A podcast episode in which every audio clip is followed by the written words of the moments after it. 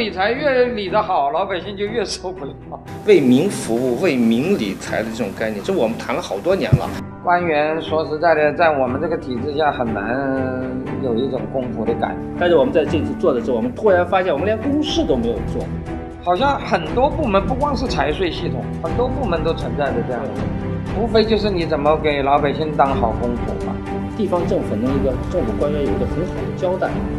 所以他的职业化和专业化方面是存在问题的。我们实行的不是厂长负责制，而且从一九五六年开始就批判这个负责制。对，而我们现在拿到的所有的数据，我们的公示率不过才百分之二十。党领导下的这个这个这个负责制的无限蔓延，结果后来把最后两条给去掉了。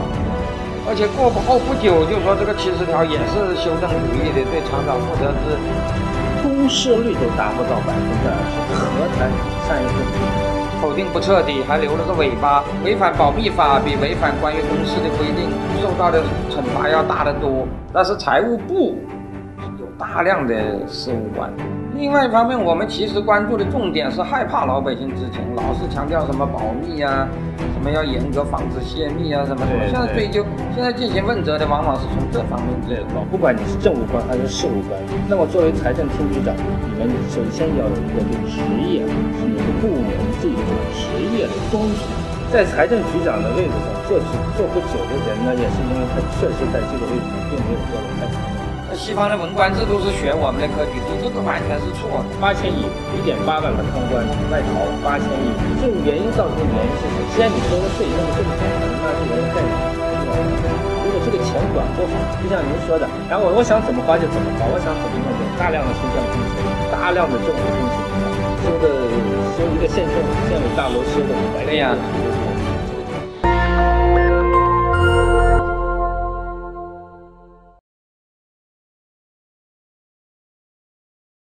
今天请到大家来呢，是主要是还是我们这块呢有李伟光老师，大家可能都比较熟悉的，呃，然后秦晖老师，这是我们刚才听李老师专门还跟大家有说过，秦晖老师可以说是我们嗯经济界学界里面的不是经济没有学界，我 他是中国的几个思想家之一。哎，我我 认为超不过五个，可能五个都不到。他是思想家，你不能给他限在哪一届。我们李老师都已经是著名的经济学家，然后能把我是在哪一届里，他不在，他是跨界的。所以我们请到了秦晖老师，然后这一代，我们主要谈一下，就是说这次呃，我们谈财政空转的问题。其实财政空转的问题呢，有史以来就是说存在了很多年的。就是说，以前呢，大家都知道的，好像大家都明白，隐隐约约有一些感觉，说财政空转啊，这些问题的存在。刚才两位老师也刚刚，嗯，探讨了一下关于这种，嗯，三角形的这种空转的问题。其实呢，这次今年的情况呢，稍微比较特殊，一是得益于我们整体的十八届三中全会之后，中央政府对财税的改革和财税整体的一些问题的发现。和一些一系列的这种系统性重构的这个概念提出来之后呢，得到了社会普遍的关注。其实再讲第二个问题，就是说第二个原因就是今年八月份，现在已经数据出来之后呢，整个的经济数据下滑非常严重，严重的时候，全世界不仅仅是全国，全世界都在惊呼中国的经济出了问题，而且出了大问题。其实对我们个人来说，其实在更多的是在一线的这些城市，县县一级和县市一级。很多的地方，尤其是以前发达的地方，现在在出问题，北方也出了问题。然后整个南北经济本身在区域上面，就是经济发展不平衡的地方呢，已经出现了大面积的一些企业的啊停滞，甚至一些停产。然后包括我们的一些基础性的一些呃企业也出了问题。就像上半年的数据里面呢，就是我刚才跟李老师谈到，就是说我们中央。国有国有企业这个红利上缴的时候呢，按规则今年是一千九百多亿。可是实际上，我们上半年一到七月份，我们只完成了四百二十九亿。那么就是说，中央上企业的上缴红利都已经大幅度削减百分之五十。那么就意味着我们整体的经济确实出现了很多的问题，包括金融系统的这种问题也在一系列的在出现，房地产，然后直接引致导致了我们整个经济是整个的系统的一些下滑，这是外部和内生都是有问题的。那么这个问题出现之后呢，我们现在发现一个就是说我们比较关注的，作为我们做财税研究的这一块的呃机构呢，我们就明显的发现一个财政这块怎么办？因为这个你经济的发展跟财政的收入那是成正比的，GDP 你要是保证七点五甚至保证两位数增长，那么你的财政收入肯定要要在保证在两位数这种增长幅度之上，那么否则的话你无法支撑整个的经济发展，这个数据你就说不过去。你财政是你的生产总值在增长，你的税收没有增长，你的财政国家财政收入没有增长，就会出现问题。所以说一直在同比增长，我们自从从我们的了解，从九四年开始分税制开始的，持续的每年的财政收入是两位数的增长，甚至于有些财政收入达到了百分之二十以上的增长，这都是非常高速的增长，包括我们的 GDP 也在高速的增长。但是中奖了之后呢，可是我大家可能会经常发现一些在新闻报道里面，可能大家在采访的时候会发现，地方政府都在喊没有钱花，入不敷出，没有钱。但是问题在呢，收收了这么多的钱，可是还在喊没有钱，原因在哪里？这就是我们最近呢，就是说跟有些地方呢，我我们跟一些地方政府，甚至一些地方的一些企业和一些财政部门，我们聊的时候呢，大家都在说一件事情，就是说，呃，有点后怕。后怕的原因就是说，我们现有的 GDP 的这个数字在持续、急续的持续的往上增长的时候呢。财政收入增长，增长的同时呢，但是空转的问题一直存在。空转的问题存在了，就是说以前是有，现在继续有，而且还是越来越严重。现在当你也大家知道，当泡沫到了一定的份的时候，吹到一定的份上，肯定会出问题的。那么这个里面主要的表现形式就是说，我们聊到有些地方，他们说到的时候呢，有一个数字。是地方政府有些财政的官员跟我们聊的。我曾经下到一个市，曾经一个市里面的一个曾经的预算科科长跟我说了一下，我们就聊到一个问题，就是说，我说你的空转有多少？他不说。我说市一级的空转，我说有二十吧。我说没有。我到市一级的空转，他说，我说你们大概有多少？他说超过十十五左右。我说哦，我说那还行。我说县一级的有五十吧。笑了一下，没有吱声。然后我们再聊的后来聊聊了的说，他曾经跟我说一个事情，他说曾经有一次他去下面分钱的时候，他们把分税叫分钱，是在跟地方、跟市一级、跟县一级分钱的时候做预算的时候，就是说他们做预算的时候，当时分田税体制分钱的时候，他说分到零点零一，他说那时候就是跟县区长嘛，那就几乎是一种非常夸张的一种专。程度就是说，大家会算账的时候，是这个如果这个县区长、县区里面的财政局局长是一个精通财政的人，他可能会算得非常好，然后你几乎市里面占不到便宜，市一级跟县一级是占不到市里占不到县里的便宜。但如果这个县里面的财政局局长是个不懂财政的人，他就很吃亏。曾经有一段时间，他说有一个县里面，这个县这个市我也不跟大家说这两个市，但是这个确实是真实存在。有一个市里面、县里面跟地方报财政的时候，做预算的时候，最后留留到他手里只有十一，百分之八十多就被市里拿走了。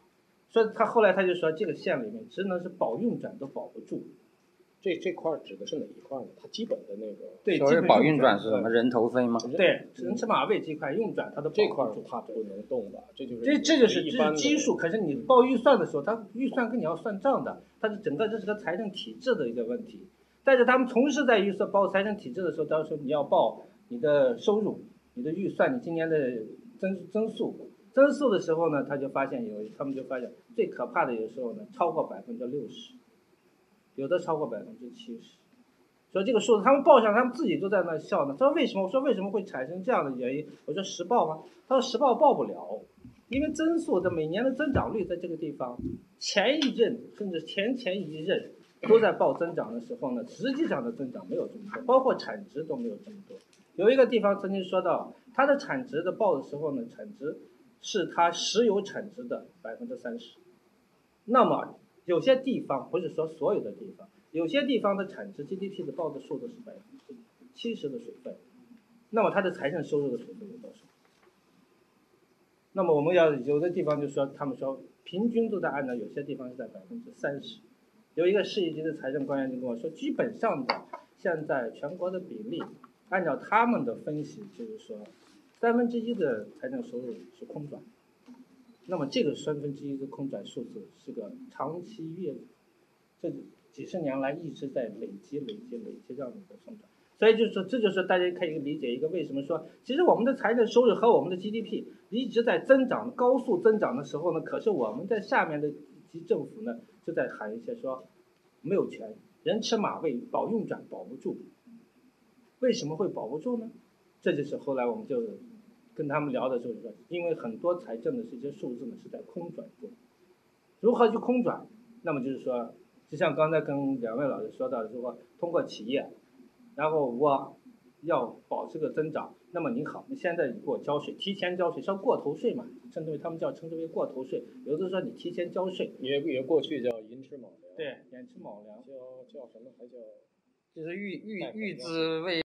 嗯未来的赋税，对，那那就是说他那他到了未来的那个时候，这个这个要扣除的吗？这个就是说，这就是另外一个层面了。这就是说到，他只过过一天算一天的。因为是这个地方政府，这个比如说这个政府县长书记，我们就说从县级，对他卸任了，他要卸任或者是他要升升迁的时候，他走了，那么下一任接来的时候呢，就是下一任的问题了，跟他这个现任的 就没关系了，也没有离任审计，也没有到任审计。对，以前现在有啊，现在也有离任审计。对呀，那你既然有离任审计，又能怎么样？审出来了不能怎么样，但至少会给下一任就减轻压力了。现在就是说，理论上讲应该是这样的。理论上是这样的，因为你如果审出来问题，当然严严格的说你就应该处理它。那现在你因为法不责众也不好处理嘛，那不好处理，你至少是下一任就他就已经等于是把这个单子给给给给给卸掉了，因为已经查出来这根本就没那么多嘛，他接手的就没那么多嘛，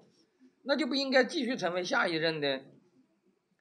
负担了，是理论上应该是这样啊，但是我们的整个的这个体系里面，很多地方的官员都在说一件事情，就是说我你给我审计的时候也是平行审计，就是说就是说，假如这个审计本身也是假的，审计出来的就就既没有给既没有给前一任卸套，也没有给后一下一任呃缓解压力，那就等于是没有审计呗，是吧？可是，如果是这样，我始终有一个弄不懂的问题，我想请教你们二位了。就都说我们有水分、有虚报、有什么什么。假如这个虚报是一个是一个常数，我觉得那就很简单了。那只要扣除这个常数，我们就知道实在的有多少，是吧？假如比如说我们一项 GDP 就呃就虚报了百分之三十，以前虚报三三百分之三十，我们现在也虚报三十，包括财政收入也是一样。那其实我觉得很简单，是吧？那就是只要我们扣除这个，嗯，我们通常都大概知道有多少比例的水分，我们就已经把握了现实的情况。可是现在，假如是，假如不仅这个绝对量是虚报的，增长率也是虚报的，那就会导致那个虚报的那个它就会呈指指数比例往上翻的，是吧？讲的简单一点，就是如果你第一年虚报了百分之三十，那么你第二年你不但绝对量虚报了百分之三十，你还在还要在增长率上虚报百分之三十，那那到了第二年绝对额的虚报值就是百分一点三的平方了，是吧？那么到了第二年又是一点三的立方。是吧？那么假如说这个一点三要三十几次方，那就已经成了，我觉得无论如何都不可能掩盖得住的，是吧？那就成了天文数字了。所以我一直有一个疑问呢，就是我们现在高速增长已经三十多年了，如果这是虚报，这三十多年的虚报无论如何在，我觉得都不是不不可能的，是吧？那他肯定是把其中的虚报用某种方式给划掉了。是吧？呃，也就是说，最后的结果是它绝对量可能是有虚报，但是那个相对量，他就应该找一个办法把它给，把它给冲抵掉。官方的数据是二十点九万亿的地方债。啊，那么是否我们就是我曾经就是说，是否可以想象，是说这几年的高速增长的财政收入可能转化成地方债？不是那个，他这个刚才从那个空转这个上面说起。这不是什么正式的规则，所以他没有办法统计他能够到底是占整个的这个政府的隐性负债这一块究竟多大的比例。呃，而且它实际上更多的是一种给经济造成的一个损害。交的那个税可是真金白银，那个中央财政的钱，那个那个是不不会有错的。然后他反过来会用某种方式来消化这一块的，他对企业那个的亏欠，是吧？那个企业不需要交这么多的税啊，他多交了这一块，那要通过别的形式来弥补过来。但是那在企业的财务报表上也显示不出他多交了那一部分税，是吧？不会显示出来。它是以以某种流动资金的这个需要来贷款，总总要。刚才那个记者还在问这个，以什么名目呢？这个名目，我想是他肯定是花样很多。嗯，他不能说我我我借债是为了给给政府交税去，他绝对不可能是这样。嗯，他可以。所以他是个非常不规则的这种这这种行为啊！而且你刚才说的那个那个地方官员说的一个用的一个词儿叫分钱，这个。非常贴切，就是他，他是从他本身的经验，呃，来来做，来来这么判断，其实就是个分钱，但是在分钱前面，他这个东西在中国的这个分税制他没有解决，也就是分中国的分税制只到省一级，那中央和省一级在那商议着这个钱怎么分，是吧？你多少我多少，这个比例怎么确定下来？省以下可是没有什么制度，就造成了你刚才说那种情况，各级。政府它实际上是一个博弈，一个谈判的一个结果。谈判能力强的他就多留点，谈判能力差的他就少获少少得点，当地就吃点亏。所以一切都没有运行在一个一个一个固定的一个规则上。哦，这个机会主义就在这里头出来。哦，这个省以下那个分税是没有任何规章的，是吧？没有，那就是而且没有任何法律。那我们讲的什么各级财政？是一种什么意思呢？我们讲的各级财政可不是只讲省级财政和中央财政，五级财政还有规定是一级政府一级财政，但实际上真正的地方的政府，也就是中央政府和省省级政府，下面并不是真正的地方政府和地方财政。为什么这么说？那就是说没有法律的保障，你随时你可以中央或者省的这一级，或者是地方的高一级的上级。他的首长是吧？来决定他的收入的多少和他支出的去向，所有这一切由上级来决定。他不像西方，我有公共选择。可是这里有一个很大的问题啊，就是比如说我们现在呃在基层 呃那个那个九十年代以来就有一个说法嘛，叫做叫做所谓的村财乡管的，那意思就是说那个呃据说是为了防止村干部乱来，然后把那个村级乡财政就给弄到乡里去控制起来了。可是，如果按照这个逻辑的话，那就不光是村级乡管了，嗯，那那村财乡管了，那还有个乡财县管县财有啊，现在不是一直在。但是这个这这种名词一直没有出现呢。嗯。比如说，我们在乡村两级财政中是有很明确的是有这个说法，叫做村财乡管。可是再往上，我们好像没有听说过有这个有有这个说法，叫呃乡呃市市财省管县省管县。财政省管县哦，省管县指的是行政上说那个县的上一级是财政财政财政财政省管县扁平化管理，提出来一个三级财政，也就是弱化市一级，对弱化市一级啊，将来的目标应该是乡一级和这个市一级都弱化以后，将来实际上回到中国传统那个体制，中央、省和县三级体制做实，它是这样一个思路吧。但是实际上，那个所谓的村财乡管这个含义，就是实际上是强化了乡一级啊。您说那个村呢，它就没有成为一级政府，差点差点成了，差点成了。就是当时您那个年代啊，它可能是这个村级差点坐实以后，它成为六级财政体制。对，那可就更麻烦。呃，反正不管它实际成为不成为一级政府吧，反正那个时候曾经有一度，就是尤其是在那所谓的嗯什么乡镇企业 发达那是。那很多村是非常之那个那个财力雄厚，你不管他是不是一级政府，他往往比乡要有钱呢，是吧？他甚至有的比县都有钱，像那个像什么华西村之类的，那何止比县有钱呢？那那嗯，对呀。村子富过那一个县。对呀。那个时候后来就是因为，嗯，当时那个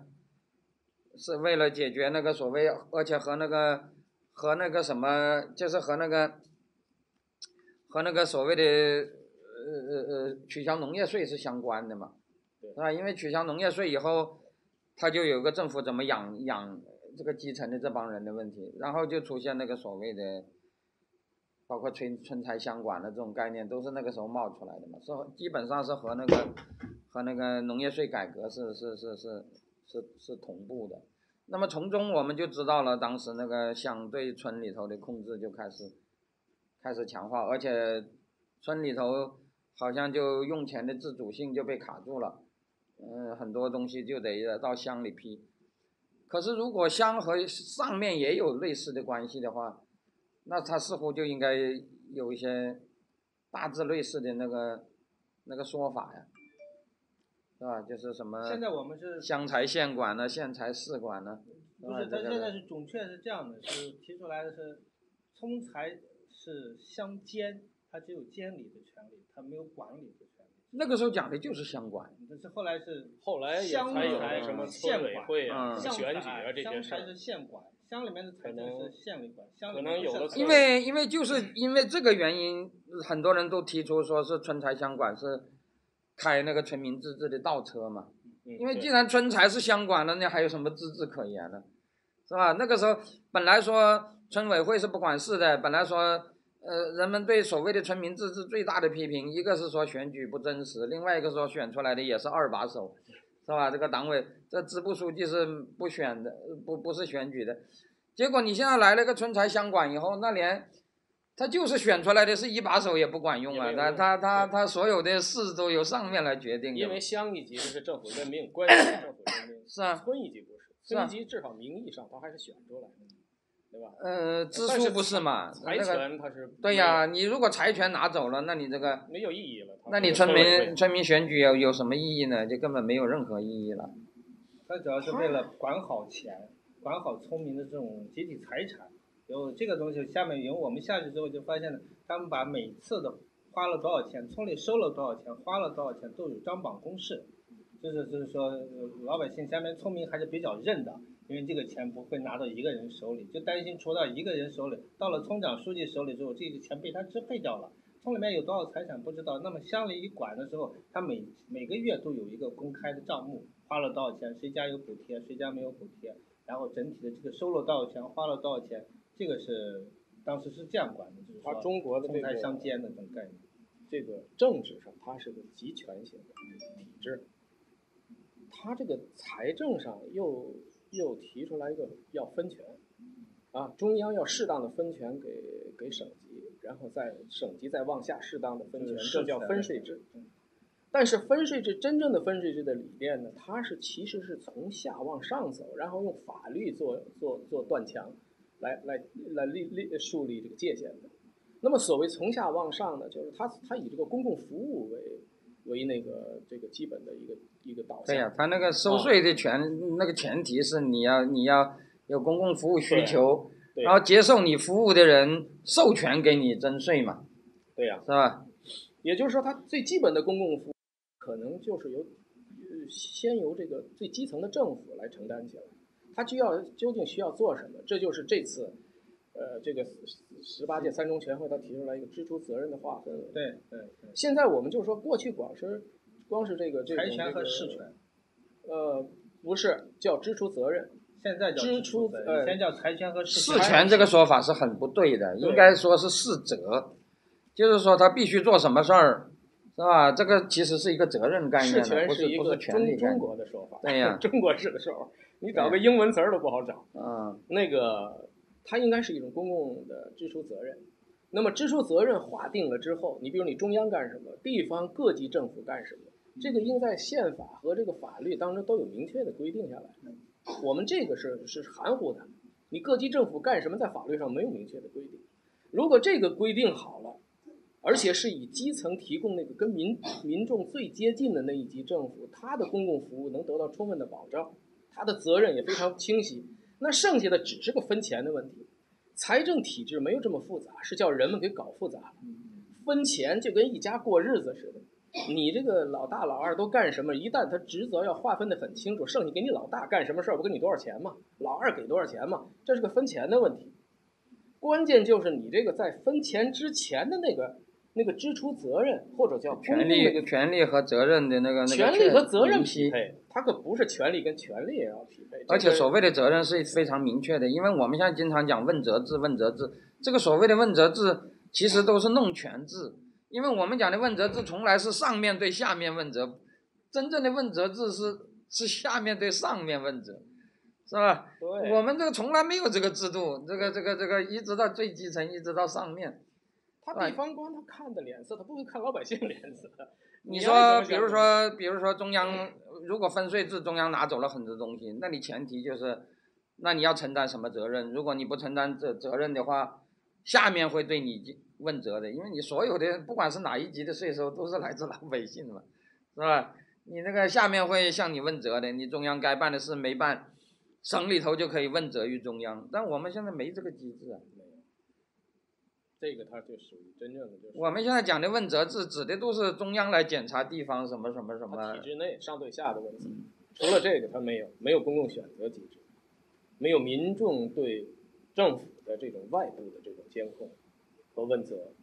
然后他没有问责，自然就没法纠错。他一旦错了以后呢，只好就这么错下去。然后你看整个体制为这个付出代价。就像财政空转，就是说从刚开始就出了问题，可是这种增长率和增速是一年一年都在往上增的。但是呢，其实你刚才说那个现在在微刺激也不太管用了，是吧？本来这这本来这个这个这个四月份启动，这个这个按说这个投入资金量，你要说微刺激已经不太微了，是吧？这个这个已经这个刺激的力度，嗯，跟零八年比，我没有做具体的研究，但是也不算太小了。嗯，可是呢，它却这个效应在递减，看不出。你比如说贷款的情况，刚才我们提的那个，他就显不出来，没有这种贷款的意愿。尽管你这个存贷比它放松了，啊，你你有的是钱，你贷吧。但是呢，他这个这企业他还是不愿意贷，哎，但是最近好像这个这个这个八月份的数据说是这个贷款增加的，有点有点起色。嗯包括贷款和铁路货运量 是吧这个最近最近有关方面散布呃发布乐观信息，这很重要。先先先别乐观，现在还还只是一个，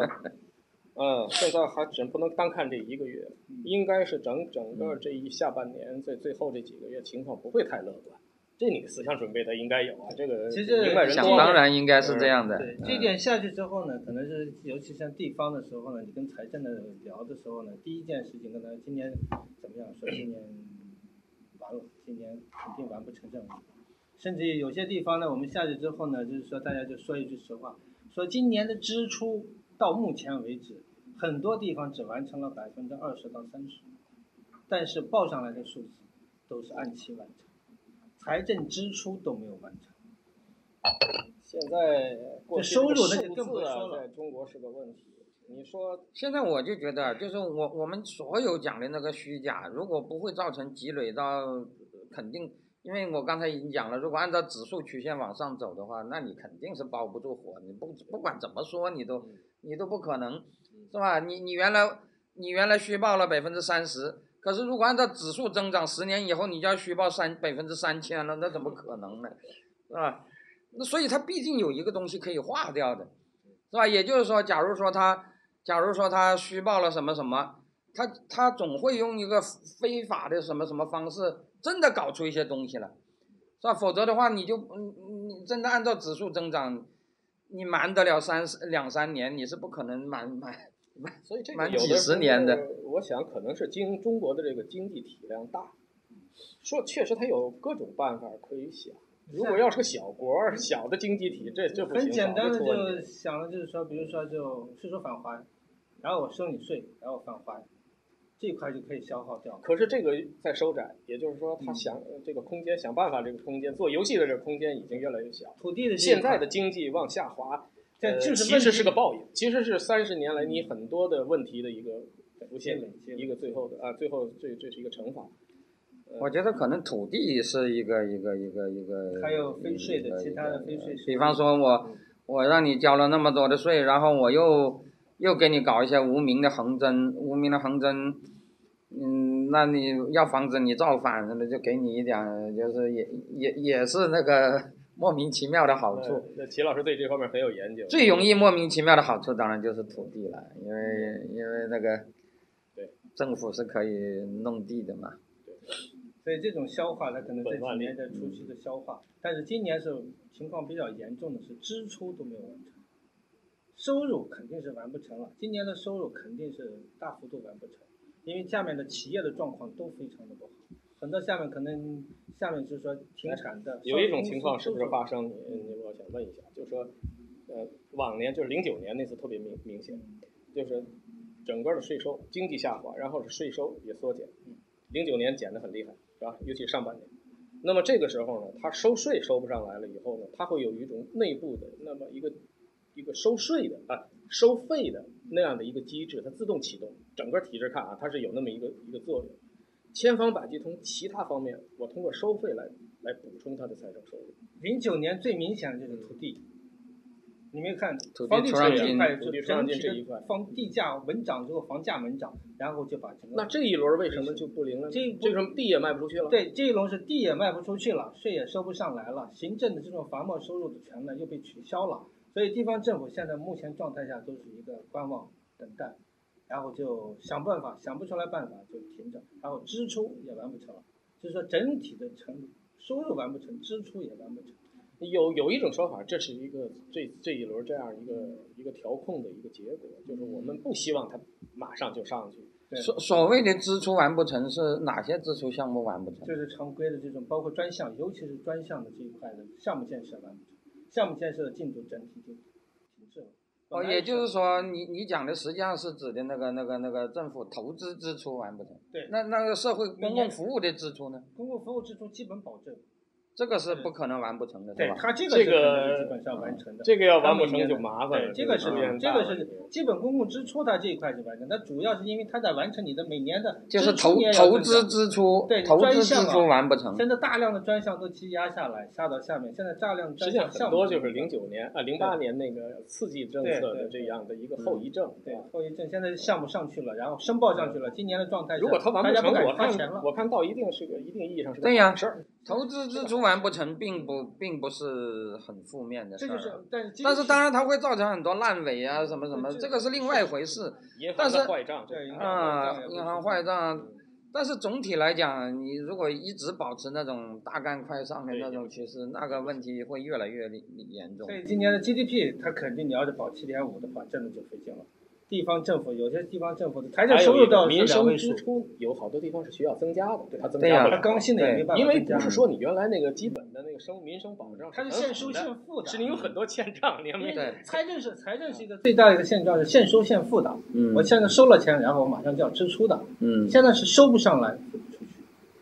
所以整个社会应该是付出的还是代价要大于这个。这个目前来看啊，所以今年整个的经济危机，说有人称之为国内的这种金融危机，然后这种经济危机状态下，所以对我们的财政来说的话，财税收这财税这块来说的话，影响是很大的，就是非常的显性，不像以前的时候，经济总量在往上增长的时候，虽然是有大家都说叫房地产啊这种泡沫、经济泡沫呀、GDP 这种泡沫呀，但是它是不显性的，因为它在周转和这种。所以不过啊我不过这一次马上一下来的时候，我我插一句，我现在最主要看的就是民企怎么样。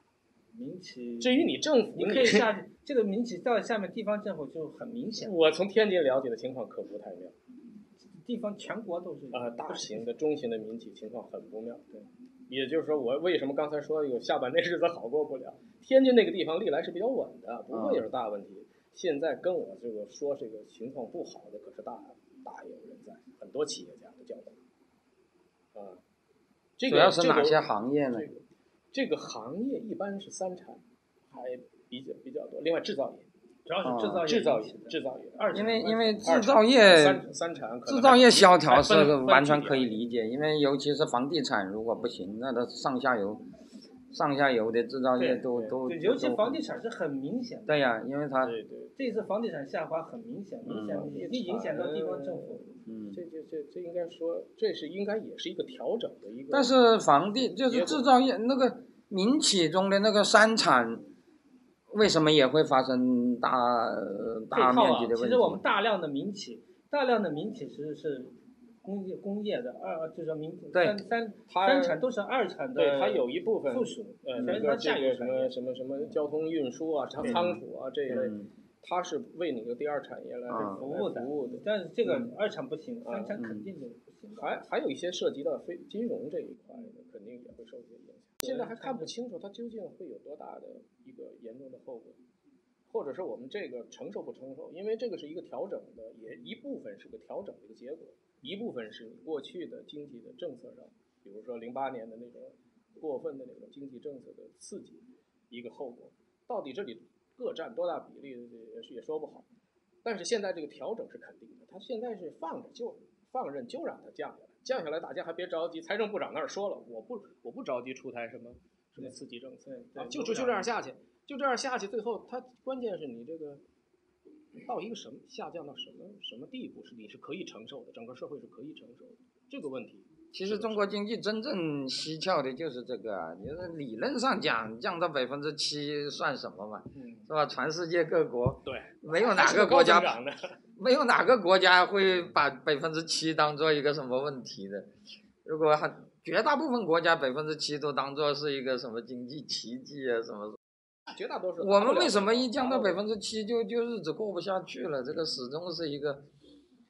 这始，终是一个一个一个，失业率在那儿盯着了，你这百分之八的时候失业率都比较高，就是失业率也是一个问题啊。因为现在都讲人口拐点，都说中国现在面临着这什么劳动力紧缺的问题，由于三十年的那个独生子女政策什么什么。人口红利。说那个人口红利已经没有了，人口红利没有了，那就意味着过剩劳动力应该不是太大的问题嘛。但是在这种背景下，怎么会产生非常大的就业问题呢？这个嗯我始终是觉得，我们我我们现在很多信息都是互相对互相抵触让人搞不清楚是怎么回事儿。但是每年这个大学生毕业啊，这个六七百万这个大学生毕业，这个是个绝对数对现在我们一般都知道，这个所谓的就业，主要就是那种大学生的哎就业农民工现在好像都是说都是说民工荒。对对，这个这个就是说整体的跟经济下滑，它整体的经济下滑之后呢，它必然会影响到前期财政空转遗留下的一系列的政社会问题，它会显现。就像现在这一次，这次经济危机之后呢，就是说明显的，就是说刚才我跟下面说，下去之后，下面都在有些财政的有些官员们跟我们聊起来都在摇头，说扛不住了，这东西。有些地方呢，曾经出现过一度就是财政官员辞职的事情，地方的财政局有吗？有。你说的这个情况啊，就是说你你曾经跟我念叨过几句啊，就是我感觉非常确实非常可怕，因为可能一线的这种财政官员，他才知道自己究对竟面临着一种什么样的一个。他们现在就说，有人跟我说后脊梁发发麻，我觉得现在政府，我觉得政府官员中出现有人辞职的现象，这是个好事儿啊。在南方生产变，因为？这个这个这个因为什么就几万人争当一个官，呃，几万人争当公务员，这个是很不正常的。这呃那个，如果这个如果这个职位不太吸引人了，甚至有的原来在这个位置上的也不愿干了，我觉得这个是嗯不是一件坏大家就业。也不往那个公务员里挤了。对呀、这是个好事儿。嗯。其实好现象的另外一个层面就是说，我们尤其是其他的我都没有关注过，就我关注几个财政局长辞职的时候，我们就发现，这个财政局长辞职之后呢，其实马上去了一个民企，然后民企呢就当了一个副董事长啊，这种总经理啊，年薪就马上过百万，这是一个哎，怎么回事？你再说。年薪就过百万，哦就是这个财政局长辞职了，对然后他去了一个民企，人副董事长，然后就马上年薪过百万，什么都有了。去民企。董事长，对，董事长是出资人，啊经理吧？那就副董事长、副总就是副总经理这种级别，是不是国企啊？民企？不，民企当然也可能的，但是民民企当董事长有点不可思议吧？董事长应该是股东啊他啊，们就是副董事长或者副总，就是总经理这个级别。呃，总经理完全是可以理解的，因为总经理是是管理人员嘛，呃这里面有董事长是产权所有者啊，他他是他是他资本的所有者，对对呀他投资，就是他如果不投资，他怎么能当董事长呢？他如果当总经理是一点问题都没有，那董事会请聘请副只要董事长也副董事长也还可以吧就下去就是副董事长，因为我知道这这个人，然后当时啊，那么我还规范的当时跟他聊过，还去下面的时候，不严格的说严格的说严格说不行。第一年他是我就是当时就刚当上局长，当当局长当了两年吧，嗯，他就辞职了。哎，我怎么突然听说辞职了？然后他们说那这当然不是好事儿了。如果他辞职是为了是为了那个那个跑到企业里头，你说的，利用他原来的嗯门路为企业捞钱，那这个当然是一个但这要过去是是可以做的。现在就是啊说，这里面就是同样的，我发现一个就是我们下面聊的时候呢，有一个很很很理很很平常的现象，就是发现有一些财政官员，就是县局、县和市县级的这些财政局的一把手，很多一把手呢都是县区长、书记上来的。啊，或者是其他的局，比如说畜牧局的局长，或者是什么时候工信局的局长，或者是下面的调上来，直接就当了财政局的局长的时候呢，现在就出现一个专业化的问题，因为财政呢相对是一个比较统筹的一个部门，它相对是整个一个专业职能的性比较相对比较强的。可是来的这种很明显，就是这次去年换届的时候就发现一个明显的情况。然后呢，各地的财政局长都被换掉之后呢，新任的财政局长要么就是下面的县长，要么就是地方的下面一个局长。来的第一件事情什么都不管，抓收入。因为第一件我我们国家的各级财政官员的平均任期是多多多少啊？有有这有这个说别法根据县，根据这个市长和书记的需求，哦市长书记要是换，这个肯定得换。不是他，他是与与这这一届政府共进退的，还是经常在这个这这届政府的任内就就有些换人了是不一样，有些是啊，那你说那换焦作那儿，我看那个局长，那个很有名的那个局长，对，那那被个当那个是当了不少年的老对撤下来，撤已经下来了，是吧先下去年就下来了，那那是因为年龄的原因。那是五十五一刀切，哦，五十五一刀切，然后就把它切下来了。所以说好多地方呢，这种换的财政的时候，财政主管，我们就曾经就是聊到一个，就是说地方的政府，我们就跟他们聊，我说那你为什么不换一个这种懂专业的财政主管呢？你可能是说，因为财政它可能是统筹性比较强，专业性比较强，它可能在民生建设上或者说资金的使用上，它可能更规范一些。比如说 九四年的时候，曾为什么我我对这个新的预算法不抱希望的原因，就是我，就是我们上一次曾经叫下面去之后，有有人说了一句话，预算法曾经很早就有，我们九三年就有预算法的，现行法九三年就开始执行的，但是我们的预算法到了县处级以上没人看的，人大代表看不懂，政府官员看不懂，只有做预算的人能看得懂，但是这个预算的编制的时候，大家都知道这个数字是假的。那么上了一遍看不懂的时候，人家看不懂，用钱的时候预算法就放在旁边。那么现在我们新的预算法上来了，难道这种东西就能执行吗？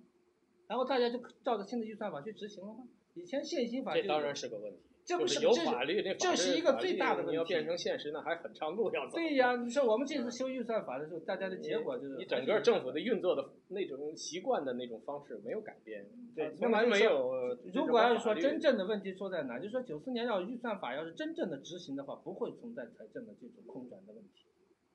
但是这预算法，呃我觉得主要不是看不懂的问题，这个这个这个预算看不懂，预呃算法是不是重视不重视，当不当回事儿的问题。更重要的是，老百姓实际上也没有要看的欲望，因为他没有他没有那个对政府，比如说对政府的公共服务进行问责、进行质疑的权利的话，看那个东西有什么用呢？是吧？这个这个，我觉得我觉得他关心这个东西，肯定是肯定是会知道，就比如说他他嫌他他对一些公共服务如果不满意，他会有提出质问的通道的，是吧？什么为什么我的养老金那么少啊？为什么什么？反正诸如这样，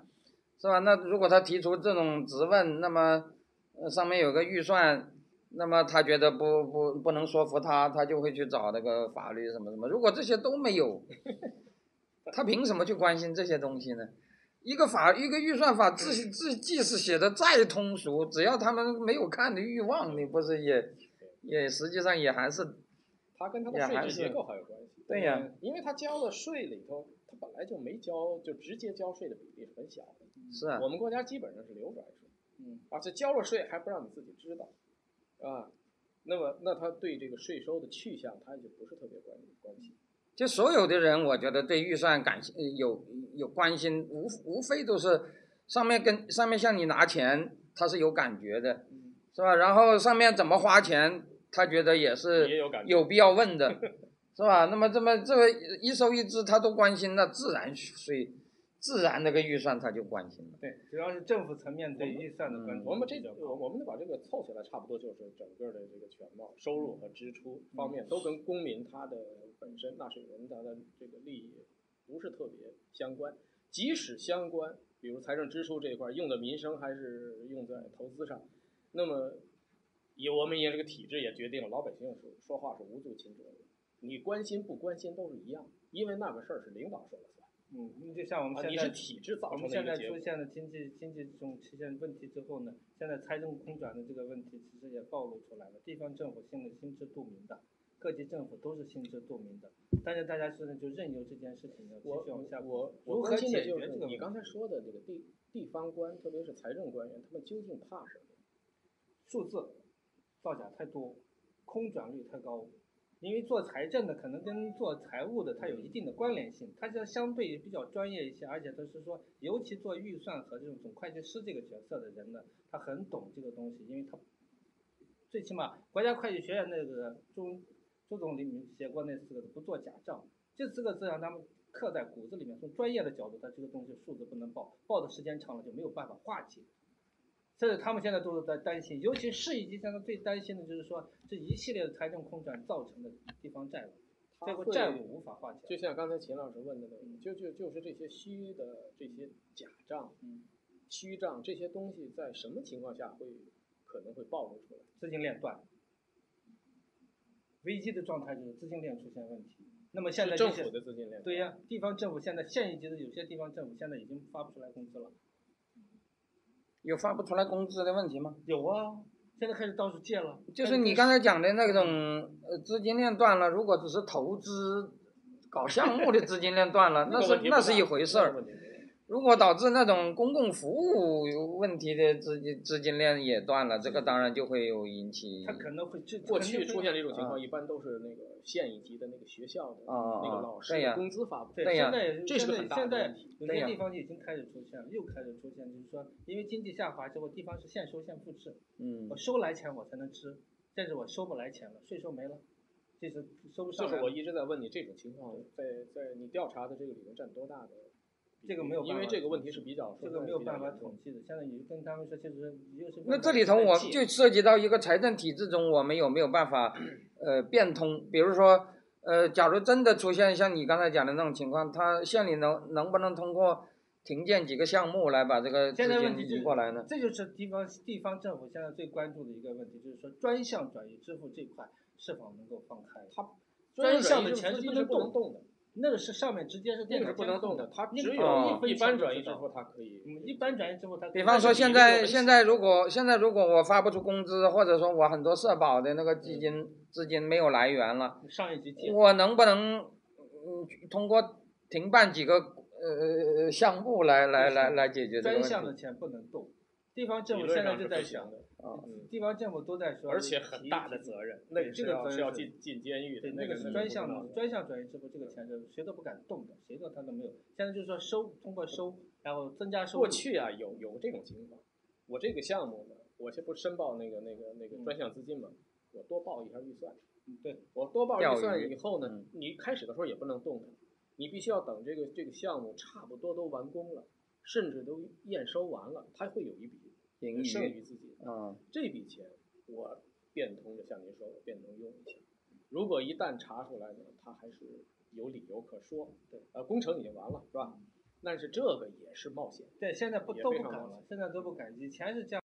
甚至于是划一块地，这个项目要上马，然后钱花掉了，项目没有动，很多情况就是可能。现在可是现在，因为这种事情出了很处理了好多人，现在基本上这个项目要动到哪一个阶段，就报哪的预算一步一步走，因为上面已经把这笔钱监控的非常严。上一级现在对下一级的这种看起来关键就是支出责任。对你这次既然提出来了，你就这个就是这次大的这个呃或者衰退啊，或或或或者是变动的过程当中，把这个问题能能够解决。对，如果这个问题解决，财政空转的问题就会那就甚至连地方债这个问题，就就是这个这个地方平台的这个问题都可以解决，对，它就没有必要存在了。就是说，还有一个就是说，在财政体制上，因为就是刚才我说前面说到的分钱制，分钱制是怎么产生的呢？其实我以前还没有，我我以为是就是分税，地方分税就行了，不一样的。这个里面就会的地域，比如说县和市之间有些是交叉的地域，交叉的地域，在我这个地方注册的公司在那个地方办的厂，我的县里面，那我这个县归谁的？这就这样分。然后他们就说这个县就归谁的好，如果这个这个份额比较大，好，我们先拿到旁边，我们先是分小份额的，然后大家就市一级跟县一级的这种开始分，分的时候最后分到零点零一，他们说最后零点零零一，会算账的财政部，这就是完全他们有时候就说市一级的说县一级的财政官员就是非常的必须要专业，这个财政官员如果要是财政局长不专业，他就会吃大亏，市一级的就会有时候就拿走了。拿走好多，只能保证你的基数和人吃马喂，其他的我全都拿走。这就是说，会算账的财政局局长，他会算的是我的就是我的，你就拿不走。就是说，这种这种财政不是按照规则去对，没有，全部是太随意了，都是按各自那就看谁厉害了，是吧？或者看谁能会算账，啊，就是看谁会算账，看谁能把数字算的非常精确到零点零一、零点零零一，这是。预算科的人，我们聊的时候，他就说这个算起来，那简直是跟打仗一样。钟总，我对您那个调研特别感兴趣，因为其实说了这么多，您刚才说到一些问题，就是我特别想知道，就是您到底去了呃哪些市？比如说有有几个，您不不不能透露具体的。你这问题我也想问你，我问了不止一次。我觉得这个很重要。问题是很多数据啊，或者是数据都不可能非常精确，而且很多情况是不可能通过正式渠道。对，我你能够能够能能够跟你讲的，比如说我去调研，他肯定那他肯定不理我，或者理我说的话完全不是问题。从朋友的这个角度了解这个情况，那我觉得至少我们要比较清楚，这个是地级市、县级市还是什么县？是东中西部还是大概什么位置？然后就是您说他今年的情况比较严重，那和去年相比是一个怎么样的一个变化？就是这样的话会有一些稍微实一点的东西。然后你想这块呢，就是说我们这几个数字呢，是从南边、南部的一个地级市和北部的一些县级市，我们了解到一些情况。然后下面聊的时候，跟去年的经，主要是因为今年整体的经济下滑比较严重，地方政府的整个的这种企业情况都非常的不好。然后再加上这土地这一块没有办法，土地财政这一块被没有办法把它实施掉，所以地方政府现在是捉襟见肘。本来现收现付制之下呢。财政空转的这个数字呢，已经很大了，之后大家都没有办法，就是说支出都已经没有办法保证的时候，收入更没有办法保证，因为它是收和支它是平行走。所以是两个市，是南部的一个地级市和北部的一个县级市。对对对。呃，然后就是那。比如说，我们从这个数据上来看，知道这个经济的情况是，呃，不是特别好。但是您说到，比如说财政的这个空转率百分之十五的这个，百分三分之一，三分之一，全国普遍存在是三分之一。这个数据来源？数据来源，这个您可以，我要是告诉你这个是谁说的，肯定是不行的，因为这种地方政府大家都很清楚的，都知道。就来自于地方的财政。对，地方财政系统的人都知道，百分之三十，包括地方政府的官员都知道。你好像说的是，呃，市一级是百分之十五，全国平均是百分之三十，那么市一级可能在十五左右，因为有些地方我们跟聊的时候就说你今年空转多少，三十有没有？我们有时候跟他聊，直接就开玩笑问，就是二十，不可能，三十，哎，那不会，人那多少？哎呀，超过十了，就这种聊的方法。否则你没有办法跟他具体的去聊。就是说百分之呃，这个市一级它可能百分之十五左右的这个财政收入都是通过空转的方式来获得的，是吗？对对。那去年也是，就是一样这些年都是这种情况，没增速在增长啊。对，但我到他地方之后，我不愿意增啊，我不愿意增，可是上面下下来的任务你必须这样增。对，就这些年都是这样的一个情况，所以今年没有什么特别的，就近期也没有什么特别的严重的情况。主要是支出，也难不成。往年的支出都可以在平均增速上完成，今年的支出到现在为止，有些地方的支出没有达到百分之二十五。完不成的原因是什么？钱花不出去。钱花不出去。钱也收不上来，现收现付制的这种体制下，但是这个专项支出它是不需要通过它的收入来，那是专项支对专项支出是不通过收入的，但是一部分是通过收入。那么你有些你收来的钱，你是预算里面当时做了一些专项的一些项目申请的，你项目申请你要配套的一个资金得进去。那么一些项目是停滞的，那么它支不出去，再加上那些资金是放在那地方是不能动的。所以项目停滞还是因为这个经济形势不好。嗯，是大家都不愿意去碰钱了。地方政府的以前是，嗯，那这到底是一个好的现象还是一个不好的？如果要是从整体的从整个的体制来说，其实是一个好现象，因为它大家不愿意去乱花钱。但是从整个的经济总量上来说，地方经济的发展上来说，GDP 和整体的经济发展来说，不是个好现象。这要看你怎么看了。因为钱它首先不乱花了，再加上一些项目也不愿意盲目的去做了。大家都知道这个项目可能是有问题的，有些地方是楼堂馆所的建设根本这些就被叫停了，因为前两年做到一半的项目现在都被停下了。曾经有一个地方省级地方，这是一个很明显的一个例子，大家可能我到时候曾经我还曾经跟他们地方为这件事情叫起来了。有一个地方呢，曾经花了两个亿，建了一个，在一个地方建了一个培训中心，就是因为前一任的省省领导批的这个项目，然后呢有一个部门去建了一个省级部门去建了这个楼堂馆所，建到一半的时候，换了一个领导上来，所以这个东西宁总没建，停下，这两个亿已经荒废了五年了，这个地方就完了，没有卖也卖不出去，因为产权不明晰，资金来源不明晰。我说钱从哪来的？是从各个局委来的钱，然后从那是最后是怎么过来的？那么财政拨下去的，然后比如说拨到呃绿化委，拨到水利上，嗯，给你拨到其他的一些局委里面，然后我要建这个，然后我把钱拨给你，你把钱拿过来给我把这个建了，然后大家就把这个钱建，最后这个东西的产权不明晰，不知道是谁的产权，资金来源不明晰，现在没有人去接手，但是这个东西造价是两个亿，两个亿的财政收入。这就是说，这种东西不让建了，那么这两个亿的财政收入就完蛋了，已经完全就已经没了，钱被花掉了。就是说，这大量的这种支出现在都已经被停下了。那么就是说，专项这一块的支出基本上不动。那么就是说，那么这一块不动的时候呢，自然你无法产生税收啊，没有投资就没有税收，没有投资没有经济运行，你就没有税收，没有收入，没有收入的话，那你的支出就会出现问题。现在那天我还听到一个县里面跟一个市里面借钱，借五千万。我说借钱干嘛？他们打算，他说发不出来工资了，就是因为县一级也出现同样的。因为以前的时候还可以收一些过头税，以前的时候还可以增加一些卖一些土地，还可以做一些非税收入、罚没收入。现在是地方政府现在是罚没收入也减，非税也快减，在大幅度减。减的一个原因就是说这种激励机制没了。以前的时候呢，比如说你交警发了钱，或者是你下面的税收。有些领项的收可以给你提成，给你有奖励，现在没了。这一没了的话，罚的罚的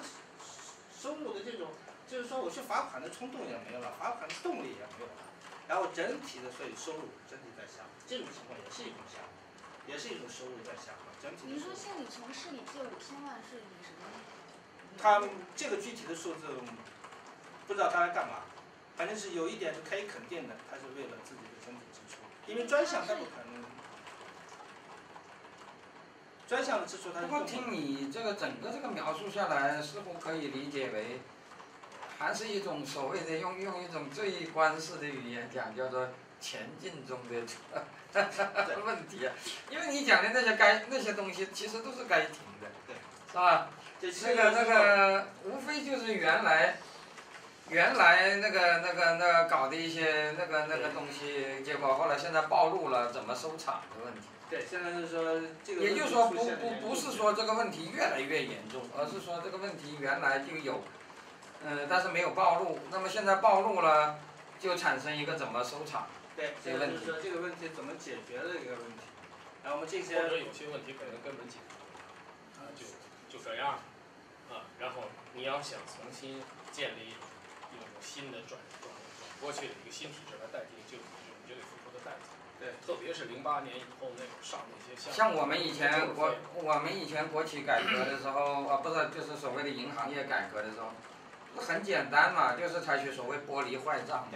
就原来的那个那些一大堆烂屋，干脆就是就就就就我就不管了，就撂在一边，谁谁这个坏账中谁谁谁就是谁，比如说那个那个收不回来的，那就收不回来了。是吧？那个就等于是交了所谓的学费了。成本很高。那。最后也是纳税人最后掏。对呀，这实际上都是坑给老百姓嘛。但你坑老百姓，假如你说是，呃，使这个制度走上正轨的一个成本，而且是一次性的成本，那也就罢了，是吧？就就怕你这个事情是不断的过了两三年又来又有这种事儿。这已经不是第一次了，嗯。过去出现过。那我理解他这个就是。就是您说他空转吧，就是他是为了交税，所以他才开始就是有了有这样的一个空转，而且这个并不是他额外要多交的，他就是这个企业正常要交的税，对吗？不对，不是吗？这个让完全完全理解错了，他是政府要要税收，而且他是背着啊背着这个税收的任务，而且作为地方政府的官员，他也有这种欲望。我来增加哎政绩，他我要增，因为政绩主要是两两块，一个呢就是 GDP，一个就是财政收入，这两个是硬指标。上级我考核你，你你或者是我看你你的工作业绩，我就看你这两条，这是多少年怎么说也是转不过来，他是还是看这两条。那么财政收入这一块，你怎么来？他要想多交，来显示他的政绩，让上级的官员来看，他的首长来看的话，那么他有的时候就有这种欲望。我能够使我的税收每年有一个增长，GDP 那块也是啊，GDP 那块那个那那那个那个统计局那哈说是，比如中央到我们天津啊，那个地方啊，别说我们天津了，到地方上来看，完你这一块的，如果本地表现的这个 GDP 的这个增长如果不是特别理想的话，地方官自己都通不过，别等中央来问，他自己通不过，然后统计局你赶紧把这数给我调调。是吧？那调那数都能调吗？那数是自然而生成的，它是有勾稽关系的。所以统计局一加班那一般就是在调数，是吧？所以这个这个这个数字呢，它都是是有问题的，它就是有问题在这里头。然后那个空转呢，它那那个财政收入的空转是企业贷款，然后以这个名义，呃取取得一笔银行贷款，用这个来当税把它交。对这个，您刚才讲，我听明白这个这个赚的这个过程了。我是想说，企业贷款，然后他还是在缴税，对吧？他不是说是额外的其他的什么费啊，其他的一些资金，他就是在缴税。这个逻辑关系其实，这个逻辑关系可能这个没有错，他是在缴税，就是对我们需要这个税收有一个百分之，比如说百分之啊啊十五的增长，对于比如整体政府来说，但它是通过企业来收上的税，而这些税都是由当地的什么增值税、营业税、企业所得税这些来生成的。通过税收。对，那么企业之所以缴上税，是不是因为经济形势不好？它企业就是它本身就从它的这个利润来看，比如它企业所得税按照它的百分之二十五，那它本身就。没有那么大的体量这个税需要去交，但政府又需要他交这么多税，所以才会产生这样一个。那所以归根结底，其实是因为经济形势不好。这是。就政府因为经济形势不好，所以政府收不上来这么多税，但他需要把这个数字做好，所以他就让他多交。这个不是跟经济收入，我们就是在高速增长的那几年，同样的还是存在这个问题。他的这个工作长说的这个对，他不一定非得是在经济衰退或或者是。但是可能是这样，就是在经济高速增长的时候，这实际上等于我我理解就等于是国家要横征暴敛嘛，他本来不该交那么多的，他硬要你。这实际上也是苛捐杂税的一种。他硬要你，比如说他硬要你增加百分之十五，本来你就没有那么多的那个经济增量，他硬要你交，结果结果你就想办法去去筹钱去另外。现在另外弄钱，如果经济高速增长嘛，那兴许是是是，他就，呃，这个这个这个不会对他构成太大的。但是如果这个时候经济突然间又，又又又又出问题了，那当然那个那个，他以前的那个横征暴敛，造成的那个东西就就就暴露出来。情况比较好的企业身上。